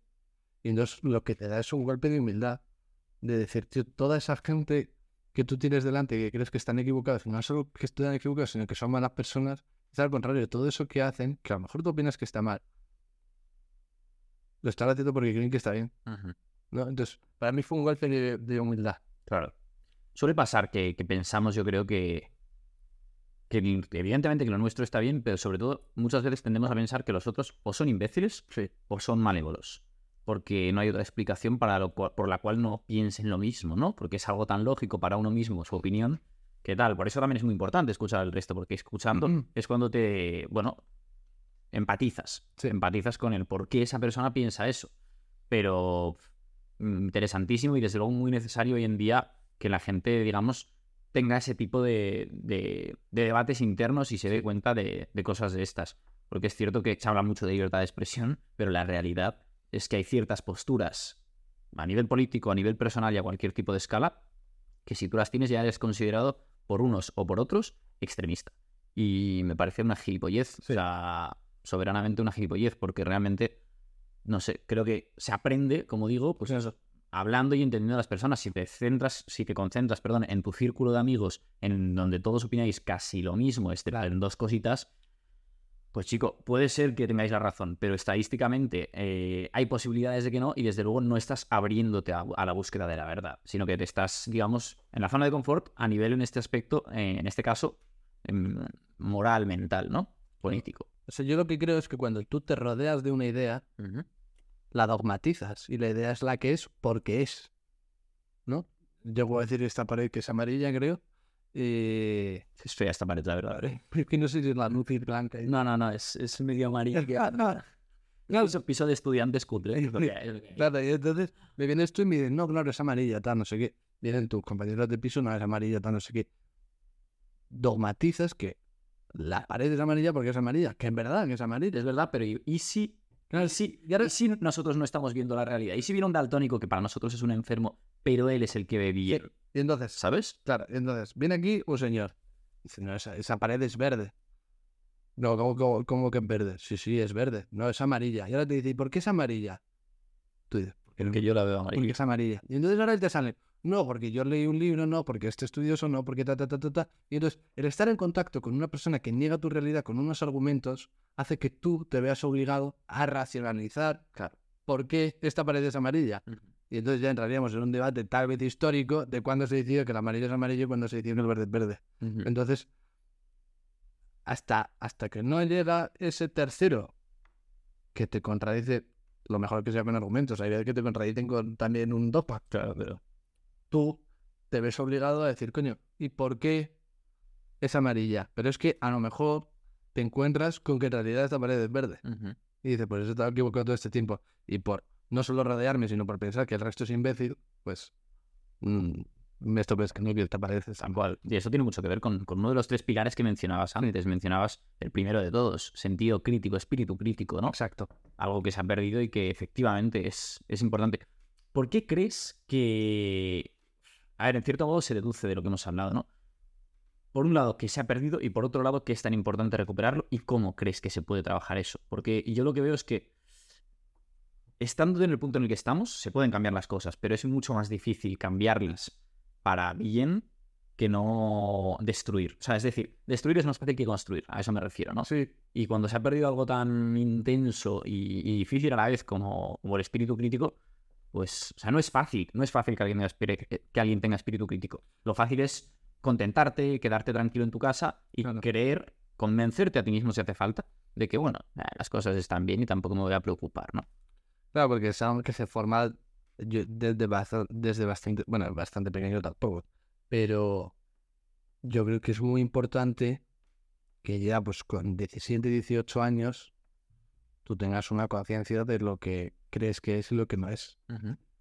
Entonces yo creo que es un trabajo de casa, ¿no? Pero es bastante peligroso. eh, Es peligroso, porque, Sí. claro, cualquiera dirá... Sí, si lo pones Mis padres en son la así. escuela- Bueno, no, es- si lo pones en la escuela ya es que ni tus padres, o sea, está Al Estado.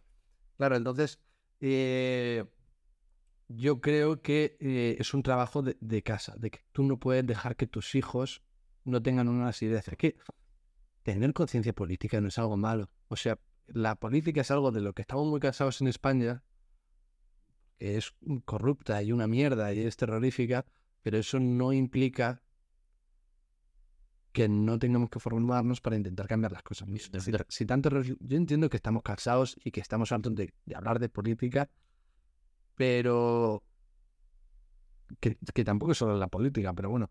Em, pero eso no implica que no tengamos que seguir trabajando para eso. Entonces, se ha, se ha destruido el espíritu crítico porque beneficia que no exista.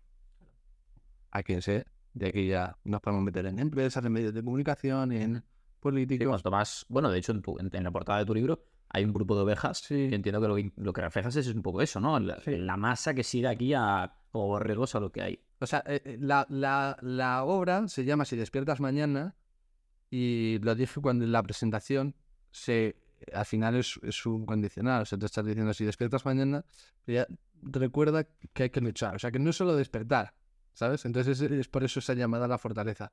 Sí, es un rebaño. No me recomendaron que pusiese el rebaño, pero yo lo puse. Hecho, eh, porque podía ser soberbio. Es verdad que eh, sí, un poco humilde el tema que es, el tipo de libro que es. Pero bueno, A ver, considero que está sobrevalorada la, la humildad en algunos, en algunos ámbitos de la vida, en el sentido de que, que hay grandes artistas que eran unos soberbios que flipas, pero si lo hacían bien, lo hacían bien. Ah. No digo que, que- que tenga que ser el caso de cualquiera y que tampoco se venga todo el mundo arriba, pero desde luego, coño, eh, algo así tampoco lo veo mal, ¿no? ya, yo tampoco. O sea, no creo que sea tan grave y por eso, por eso lo puse. Pero. Lo más que provoca, tío. A mí el marketing a mí me gusta. Sí, Sí, o sea, es mucho mejor esto que no, pues bueno, eh, florecitas. Joder, ya. provoca, provoca, provoca. Sí, sí, sí. Pues. Pues eso, sí, yo creo que el, el espíritu crítico eh, ha desaparecido porque a mucha gente le interesa que no exista. Mm. Y se ve cómo, cómo lo están destruyendo. O sea, se ve que mm, los periódicos son como son, que ya no se, que ya no son noticias lo que se ve, sino que ves el zasca de Isabel Díaz Ayuso a no sé qué político, tal, eso que eso no es política, eso es show. Eh, ahora el teléfono te escucha para que te salga tal noticia o tal igual noticia. Oh, bueno, eso es lo que dicen. Eh, No, no, es así. O sea, esto, bueno, yo creo que cualquiera de los que esté escuchando esto lo habrá comprobado. Que cuando tú hablas de un tema, Claro, creo que me van como conspiranoico, pero es que es cierto que, que te recomienda lo que te recomienda. claro, si tú tienes activado el, el- igual que envi- envías WhatsApps, etcétera, si tienes activado eso, eh, y creo que es que cualquiera lo habrá comprobado. Cuando tú hablas de un tema, hablas de que de repente te quieres ir a Bali. Probadlo. Mencionas Bali, Bali, Bali, Bali todo el puto día Sí. y te van a acabar apareciendo anuncios de Bali en algún punto, en tu Sí. ordenador o en tu móvil. Es así. Entonces, eh, ya está, es, es evidente. Pero bueno, que es normal, que tú dices, oye Siri, y de repente se activa, Claro. ¿sabes? Y que al final, también te digo que es un 1% del método que estás siguiendo Por supuesto. acabar con Y que en cierto modo sería debatible hasta qué punto es malo, ¿eh? Yo no digo que sea... Yo digo lo que hay. O sea, ¿tú crees que, que la... O sea, bueno, es verdad que el, el- el número de lectores está eh, creciendo poco a poco, Después del COVID, sí. pero ¿tú crees que la gente no lee porque no quiere? ¿O porque no le gusta? ¿No tiene sentido que antes se leyese tanto? Es que hay, hay- yo creo que hay más comodidades, hay más maneras de ocio. Antes no había... No, Claro, todo, el mundo tenía un móvil. Claro, pero ¿no crees que TikTok es un instrumento de control de masas, pe- pero perfectamente diseñado para controlar a las masas? Que por otro lado, también te digo, o sea, lo estuve pensando el otro día. No es así, ¿no? Pero en cierto modo, en cierto modo, cuando si te fijas todos los vídeos de In- Insta, YouTube, eh, TikTok, etcétera, tienen subtítulos. Así que algo, algo, algo lees. Ya. Lo que pasa es, es evidente, ¿no? Sí, Que, que no, es lo mismo. Había, había una teoría que decía que como pasamos tanto tiempo, que si con Twitter, que si tal, como que el cerebro humano Ajá. tiene un límite de palabras que puede leer antes de cansarse y tal. Y que por eso a la gente luego le costaba coger el libro. Y digo, no, de verdad, es tontería. O sea, la gente no coge el libro porque no quiere, o, o eso, porque tiene otras opciones. Es que está pasando con todo, lo que tú decías. O sea, al final, yo es que yo no tengo ni idea de fútbol, pero pasó algo, tío, con Florentino, que se organizaron como varios equipos para crear una liga. Ah, no, la Superliga. Lo que decía Florentino es eso, y dice, es que cada vez es más difícil que la gente vea, yo qué sé, tío, un, Málaga, eh, yo qué sé, el Betis. Sí. A no ser que seas del Málaga o del Betis, no lo ni Dios. Por eso, y, y entonces cada vez es como más, más, más, más, más, más. Sí, hay demasiado. Bueno, pero es que esto en todo también. Al haber más humanos es que hay más contenido. Y al haber, al tener hoy en día internet y tener las facilidades que tenemos, joder, yo estoy creando contenido. Si lo creo yo, es que lo puede crear cualquiera, en el sentido de que todo el mundo tiene una puta cámara hoy en día. Otra cosa es que te pongas a hacerlo y cómo lo hagas y de qué hables, etcétera. Pero realmente todos colgamos contenido hoy en día, porque casi todos tenemos Instagram o Facebook o lo que sea. Y ya con eso, con que cuelgues una foto tuya, ya estás creando contenido. Eh, de ahí a ser un influencer, dedicarte a eso, hay un largo puente. Pero, Sí. pero trabajamos en cierto modo para esas, para esas aplicaciones. ¿Por Mm. qué? Porque, pues eso, por eso son gratis. Porque realmente el productor es tú. ¿Sabes? Es que es que es- exactamente, es eso, o sea, te están vendiendo una empresa para seguir comerciando. Claro, O sea, yo creo que se puede afirmar que, que todos somos trabajadores de estas grandes empresas. Por eso ganan tanta pasta Claro. y por eso tal. Y por eso nos dejan utilizar las gratis, repito. Porque, pues eso, están contentos. A ver quién se cree, quién se cree que, la, que, que los trabajadores de Google trabajan porque les cae dinero del cielo y nadie les paga, ¿no? Tú- no entras en Google gratis, Claro. tú eres el producto. Sí, sí, sí. Entonces es un poco tontería. ¿Y lo de cómo recuperarlo? Pues recuperándolo. O sea, quiero decirte, tú y yo hemos nacido en el mundo de hoy y creo que tenemos espíritu crítico. Sí, pero tampoco hemos nacido. eh, o sea, sí, pero influyen varios factores. Primer factor, creo que justamente en nuestro caso, por lo que sea, eh, hemos tenido unas circunstancias en la vida que nos han, llegado a, nos han llevado a pensar de una determinada manera, a tomar unas determinadas decisiones y a plantearnos ciertas cosas. Quizás hemos tenido, por ejemplo, la suerte de tener una cierta educación, eh, etcétera, que igual otros no. Y sobre todo, segundo factor, creo que además nosotros nacemos en el 2000, eh, tú eres del 2000 también, ¿no? 2002. 2002. Pero eso. Entre el, entre el 1995 y el 2000 4, 5 incluso, yo creo que es salvable. Pero alguien que nace en 2015, hablamos de que el chaval probablemente con 7 años sus amigos ya tengan móvil. Nosotros no, a los 14, no, bueno, a los 14 sí, pero a los 10 años no tenía móvil nadie, ¿entiendes? Eso es, el punto de inflexión es el móvil. Sí, sin duda. El móvil te atrapa y te quedas ahí. Lo que, tiene ventajas. Lo que hablaba el médico que, que estuvo aquí, ¿cómo se llama? El, el escritor. Miguel Ángel Martínez. Decía eso, ¿no? Padres tontos o móviles inteligentes. Es eso. O sea, eh, al final están dando el, el peor instrumento a una persona que es que no está, no, no está ni comenzando a formarse. Entonces es eso. eh, sí, o sea, pues lo lógico, O sea, no, no creo que estemos tocados por gracia divina para tener espíritu crítico. Lo que es que se nos han, nos, nos han provocado las circunstancias para que tengamos la manera de pensar que tengamos. Que no es que esté condicionada a una dirección, al contrario, es que se nos abren todas. Generar esas condiciones. Generar esas condiciones. Mi madre me daba un libro, no me daba un móvil. Yo. Tan loco sería que un padre a día de hoy decirle a su hijo de 15 años, un móvil no, tío, búscate otra manera de, Yo. de entretenerte. ¿No? Porque en el momento en el que le das un móvil lo condenas. Sí, porque ya se va a acostumbrar a tenerlo siempre, claro. Claro. Y, y a tener un- una formación constante que es eh, completamente errónea. Entonces eso, hay miles de formas de encontrar que el- los niños piensen. Bueno, los niños y no tan niños, ¿eh? hay gente en la universidad que no saben de llamarse leerse un libro de vez en cuando.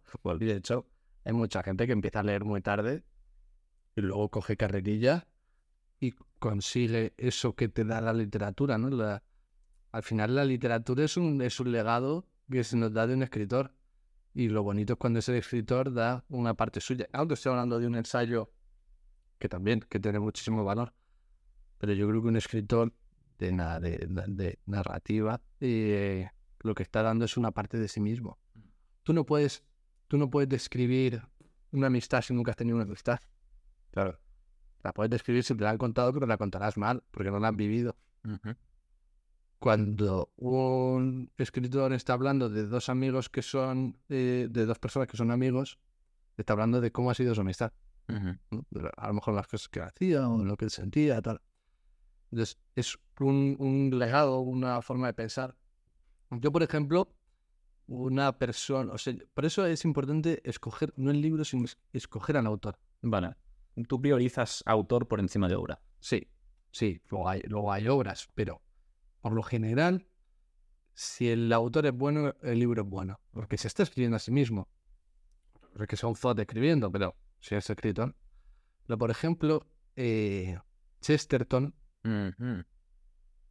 Interesante la, la manera de escribir de- y de criticar que tenía Chesterton, ¿eh? Con mucho humor. Sí, es que, es que, o sea, yo por ejemplo, Dostoyevsky, que es una persona, es un escritor que a mí me es la persona que más me interesa en el mundo, la que más he estudiado, yo es que siento que en ciertos aspectos le conozco, tío, y, y con Chesterton me parece lo mismo. Yo, por ejemplo, con Chesterton lo que, eje- lo que ejemplifico de él es su relación con su mujer. Él era un tío que completamente enamorado, que no me gusta decir enamorado, pero que, que amaba a su mujer por encima de todas las cosas. Mm. Y percibes ese amor en cada palabra. Hay, hay una historia, una de sus eh, grandes obras es el, el Padre Brown, que es como de detective. Es una ¿no? serie, ¿no? De libros. Claro. Y entonces, eh, con esas obras, eh, desarrolla ciertos valores morales. Ajá. Es interesante. A mí lo que pasa es que no me gusta mucho el rollo policiaco y tal, pero es bastante, está bastante guay.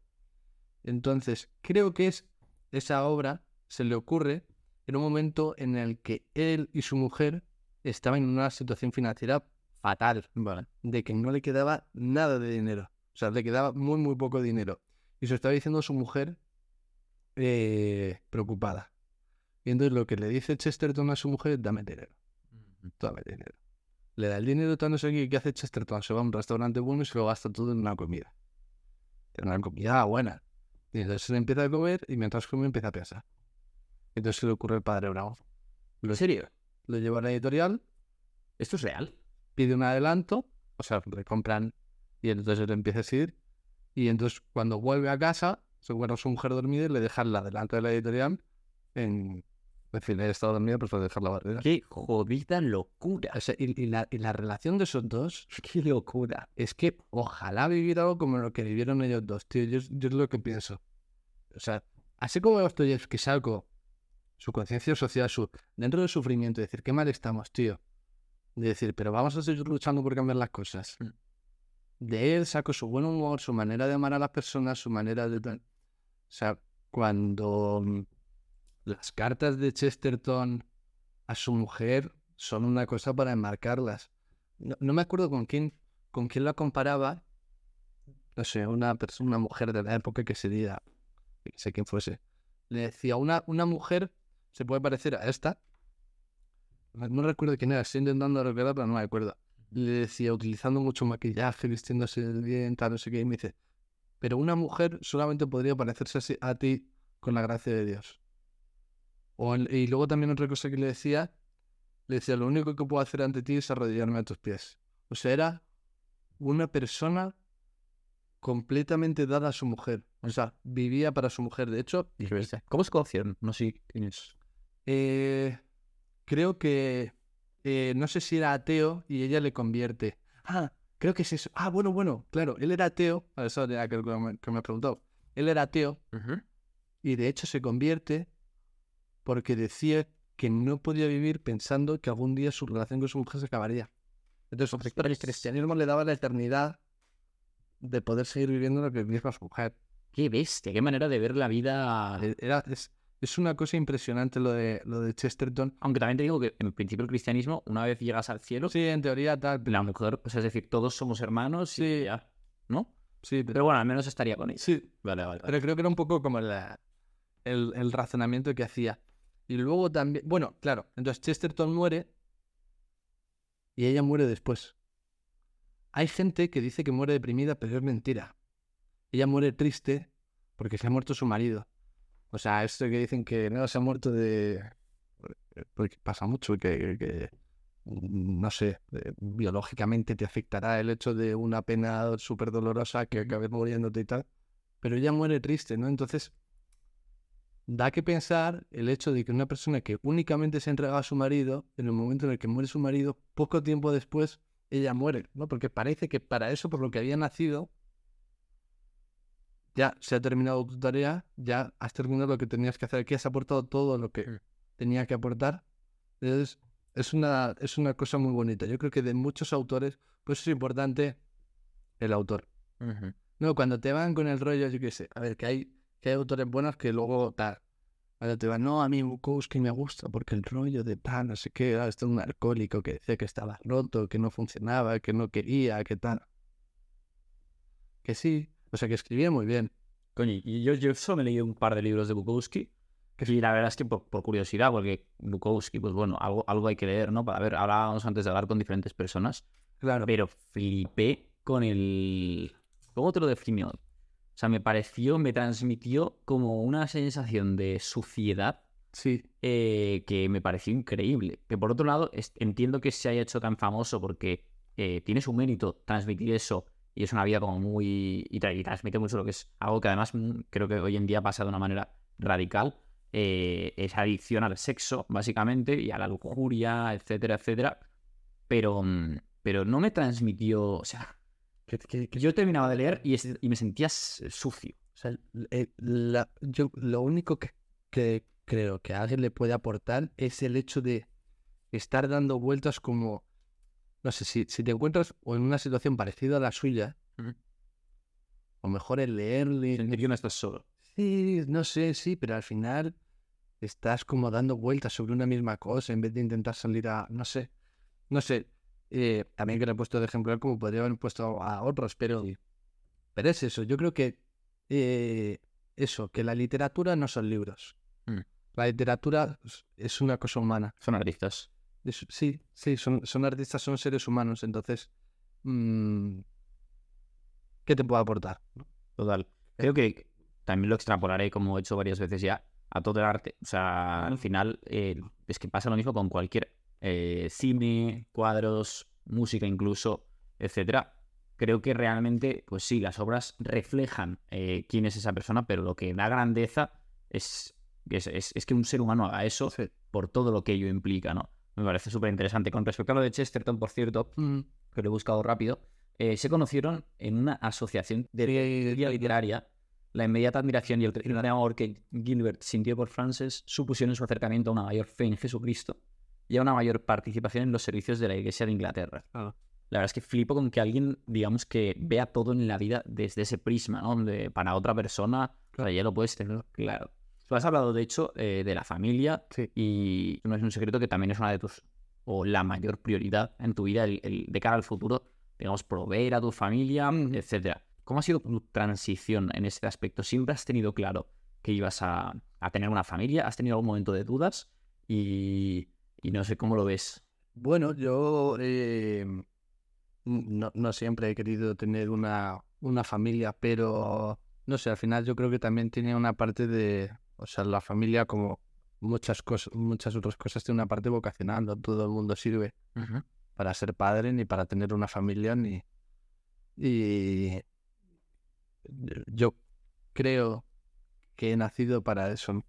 Entonces, no sé, eh, no creo que fuese una cosa puntual de una revelación ni nada parecido, pero ahora eh, creo que ahí es donde más feliz puedo ser porque es donde mejor me puedo dar a las personas. Entonces, luego además yo tengo un, o sea, tengo el ejemplo de mis padres que, que imagino que es verdad lo que, lo que decimos todos de nuestros padres, pero yo, por ejemplo, mi, mi, mi madre es que no, no, no, no soy capaz de recordar ningún momento en el que estuviese haciendo algo para sí misma. ¿Mm? Siempre, siempre dándose a sus hijos de su marido. Nunca le he visto hacer algo para sí misma. Y mi padre lo mismo. Mi padre es una persona sobre todo muy trabajadora y que ha antepuesto a mm, su familia por delante suyo.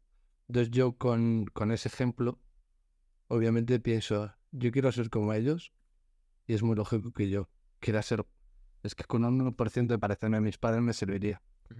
Entonces, sí, yo estoy por ahora bastante convencido en eso y si me levanto por las mañanas y hago lo que hago es enfocado a ese futuro.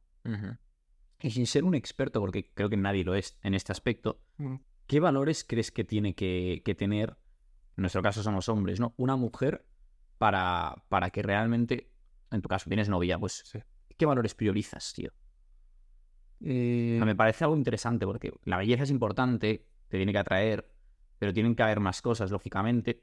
Y luego cada uno ahí ya, como digo, no hay expertos en este. Hay expertos, pero realmente todo el mundo se la puede pegar. Mm. Porque al final hablamos de una relación entre dos humanos y a cualquiera le puede dar de repente un tal, tomar una mala decisión, etcétera. ¿Qué priorizas en ese aspecto, tío? se parece, parece una, una tontería, pero, eh, pero es muy complicado. Es encontrar una persona esencialmente buena. Mm. O sea, que se desviva por ser buena y por ser para los demás. Entonces, eh, yo sobre todo eh, eh, busco algo así. Eh, bueno, no solo busco, sino que también creo que lo encontrarán. Alguien que eso al final, y esto es una, una cosa que hablaba hace poco, o sea, una familia es una responsabilidad, una vocación es una responsabilidad. Eh, es darte a los demás, olvidarte de ti mismo en el momento de que tienes hijos, sobre todo si tienen varios,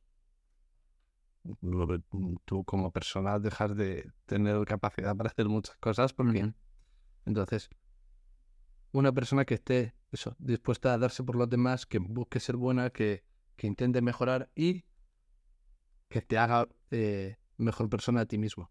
Y a lo mejor es algo simple pero es que tampoco hay que complicarse mucho de no. Sí, desde luego lo más importante es, estoy contigo, que sea buena. eh, y no es tan fácil, evidentemente, em, asegurarse de eso, ¿no? Porque, porque luego hay sorpresas en todos los ámbitos, no es que un sexo sea el que tal.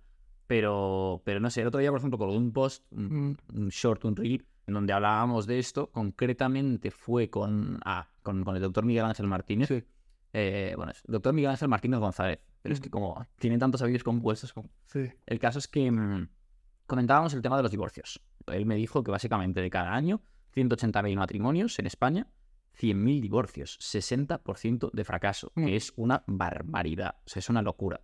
Eh, claro, mm, yo pensé, yo, yo lo cuelgo sin más, ¿no? Y a ver qué pasa.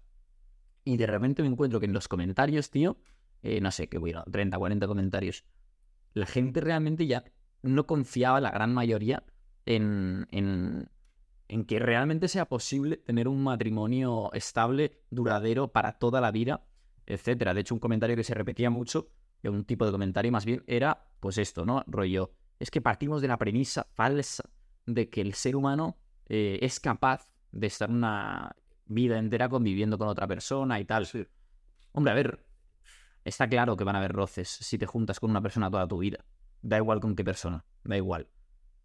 Pero, pero por otro lado, yo creo que también aporta a la familia. Y repito, soy alguien que no tengo claro qué hacer en mi futuro, ¿eh? pero desde luego me da pena que se pierdan que se pierdan estos valores porque si algo tengo claro es que la familia aporta bien a la sociedad, ¿sabes? La gente, joder, es una pena que a los 80 años esté sola, por ejemplo. Sí. Y, y en cierto modo, si no tienes una familia, pues aumenta las probabilidades de que pase eso por mil.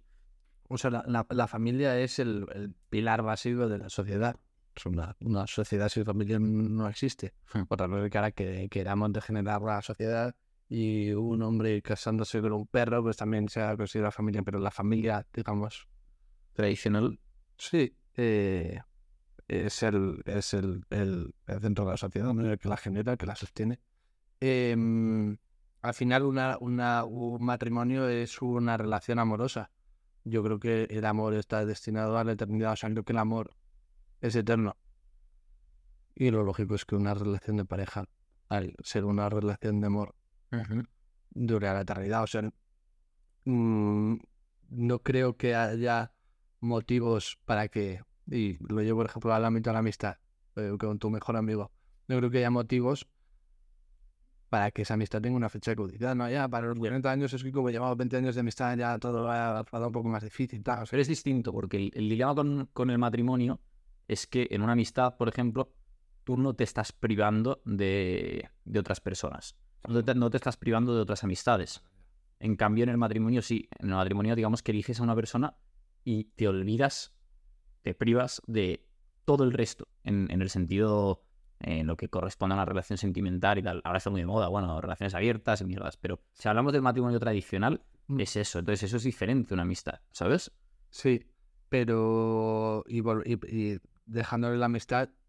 mm, bueno, a lo, mejor, a lo mejor es que la amistad es difícil de compararlo con eso, ¿no? Pero eh, mi- yo no puedo tener dos mejores amigos.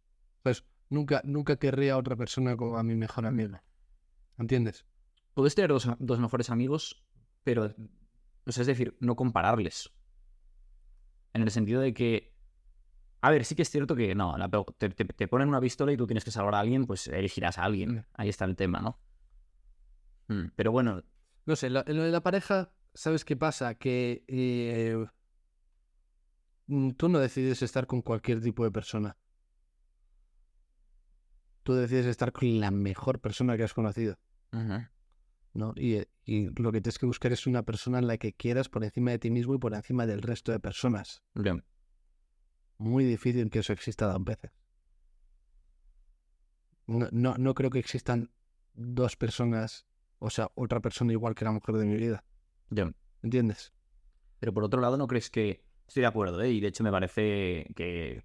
O sea, es que es ideal, es necesario, mejor dicho, que enfoques el matrimonio de esta manera. Lo que, Si no lo ves así, no te cases. Eso está claro. lo que ocurre es que la relación cambia, como, la, como las propias personas. Mm. Entonces, una relación que empieza con 26, 27, 28 años, con 45, con 50 y con 60 no va a ser la misma. Ya.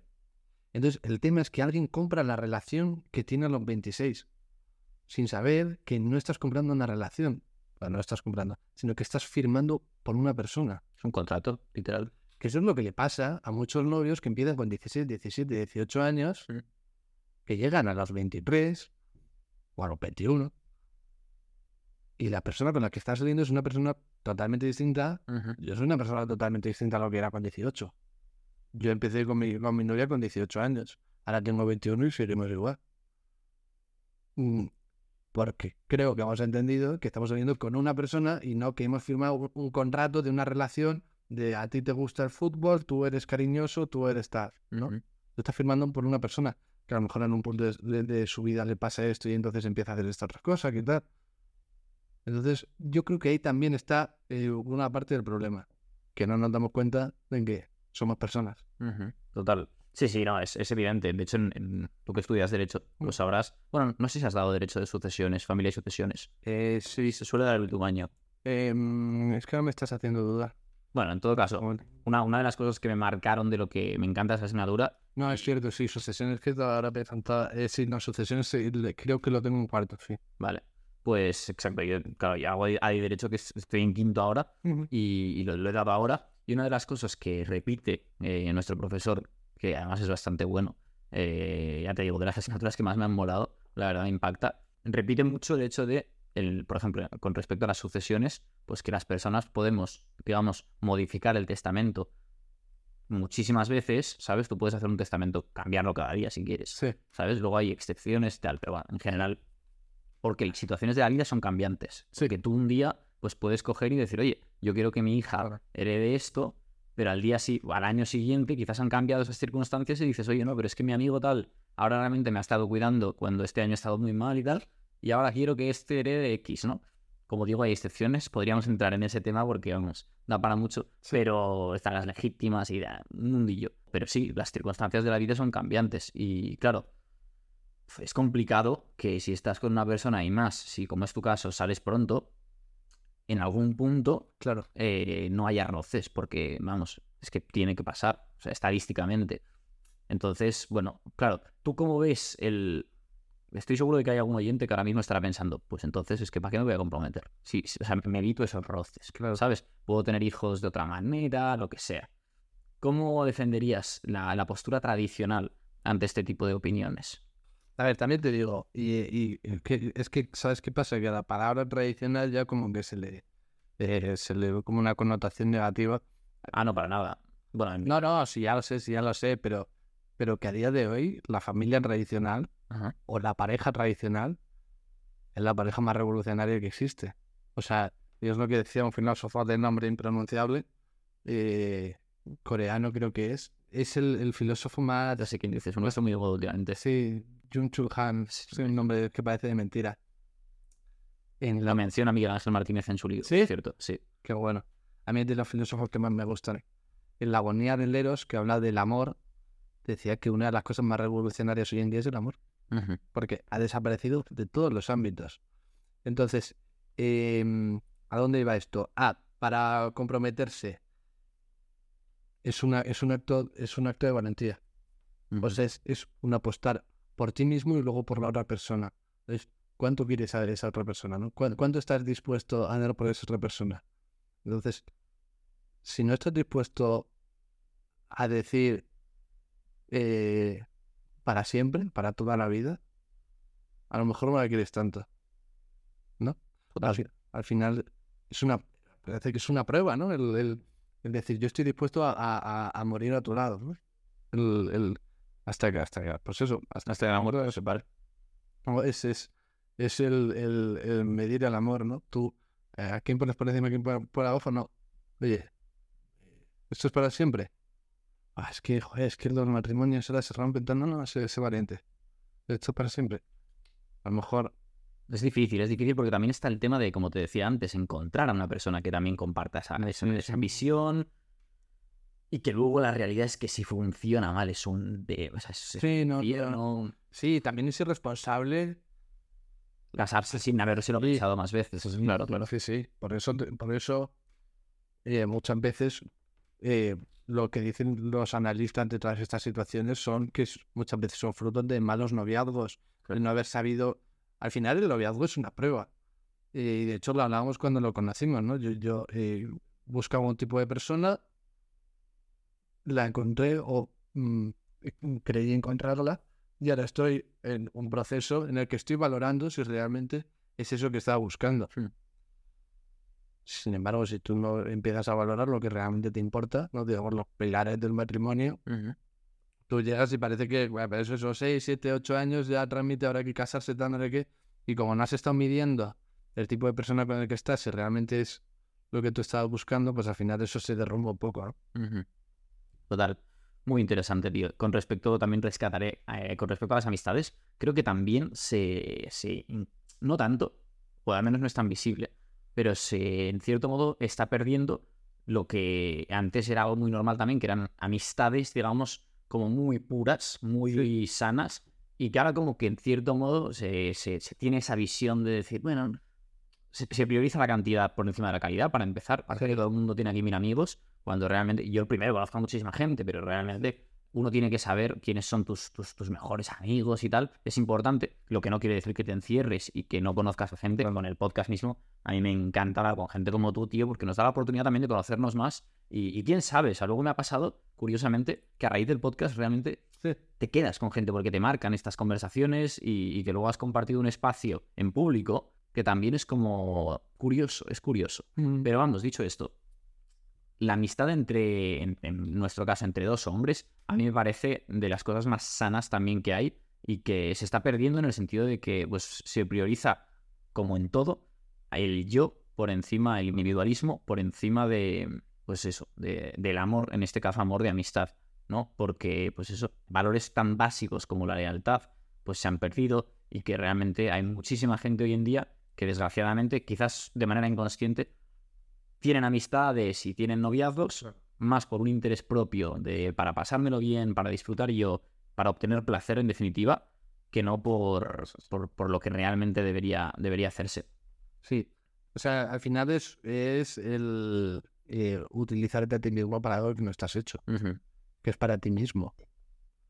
Eh, o sea, cuanto peor estás es cuanto, cuando más enfocado estás en ti mismo y no en los demás.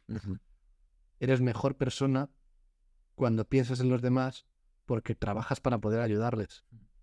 Entonces, por eso las amistades, si son buenas, son tan sanas. Claro. Porque te ayudan a mejorar, ¿no? Cuando, cuando a ti te viene un amigo con un problema gordo, tú puede ser que no seas capaz de solucionarlo. Entonces tienes que empezar a poner ladrillos para ayudarle a solucionarlo llegado a un punto. Lo mismo con una relación de noviazgo o con cualquier tipo de relación en la que intervenga el amor.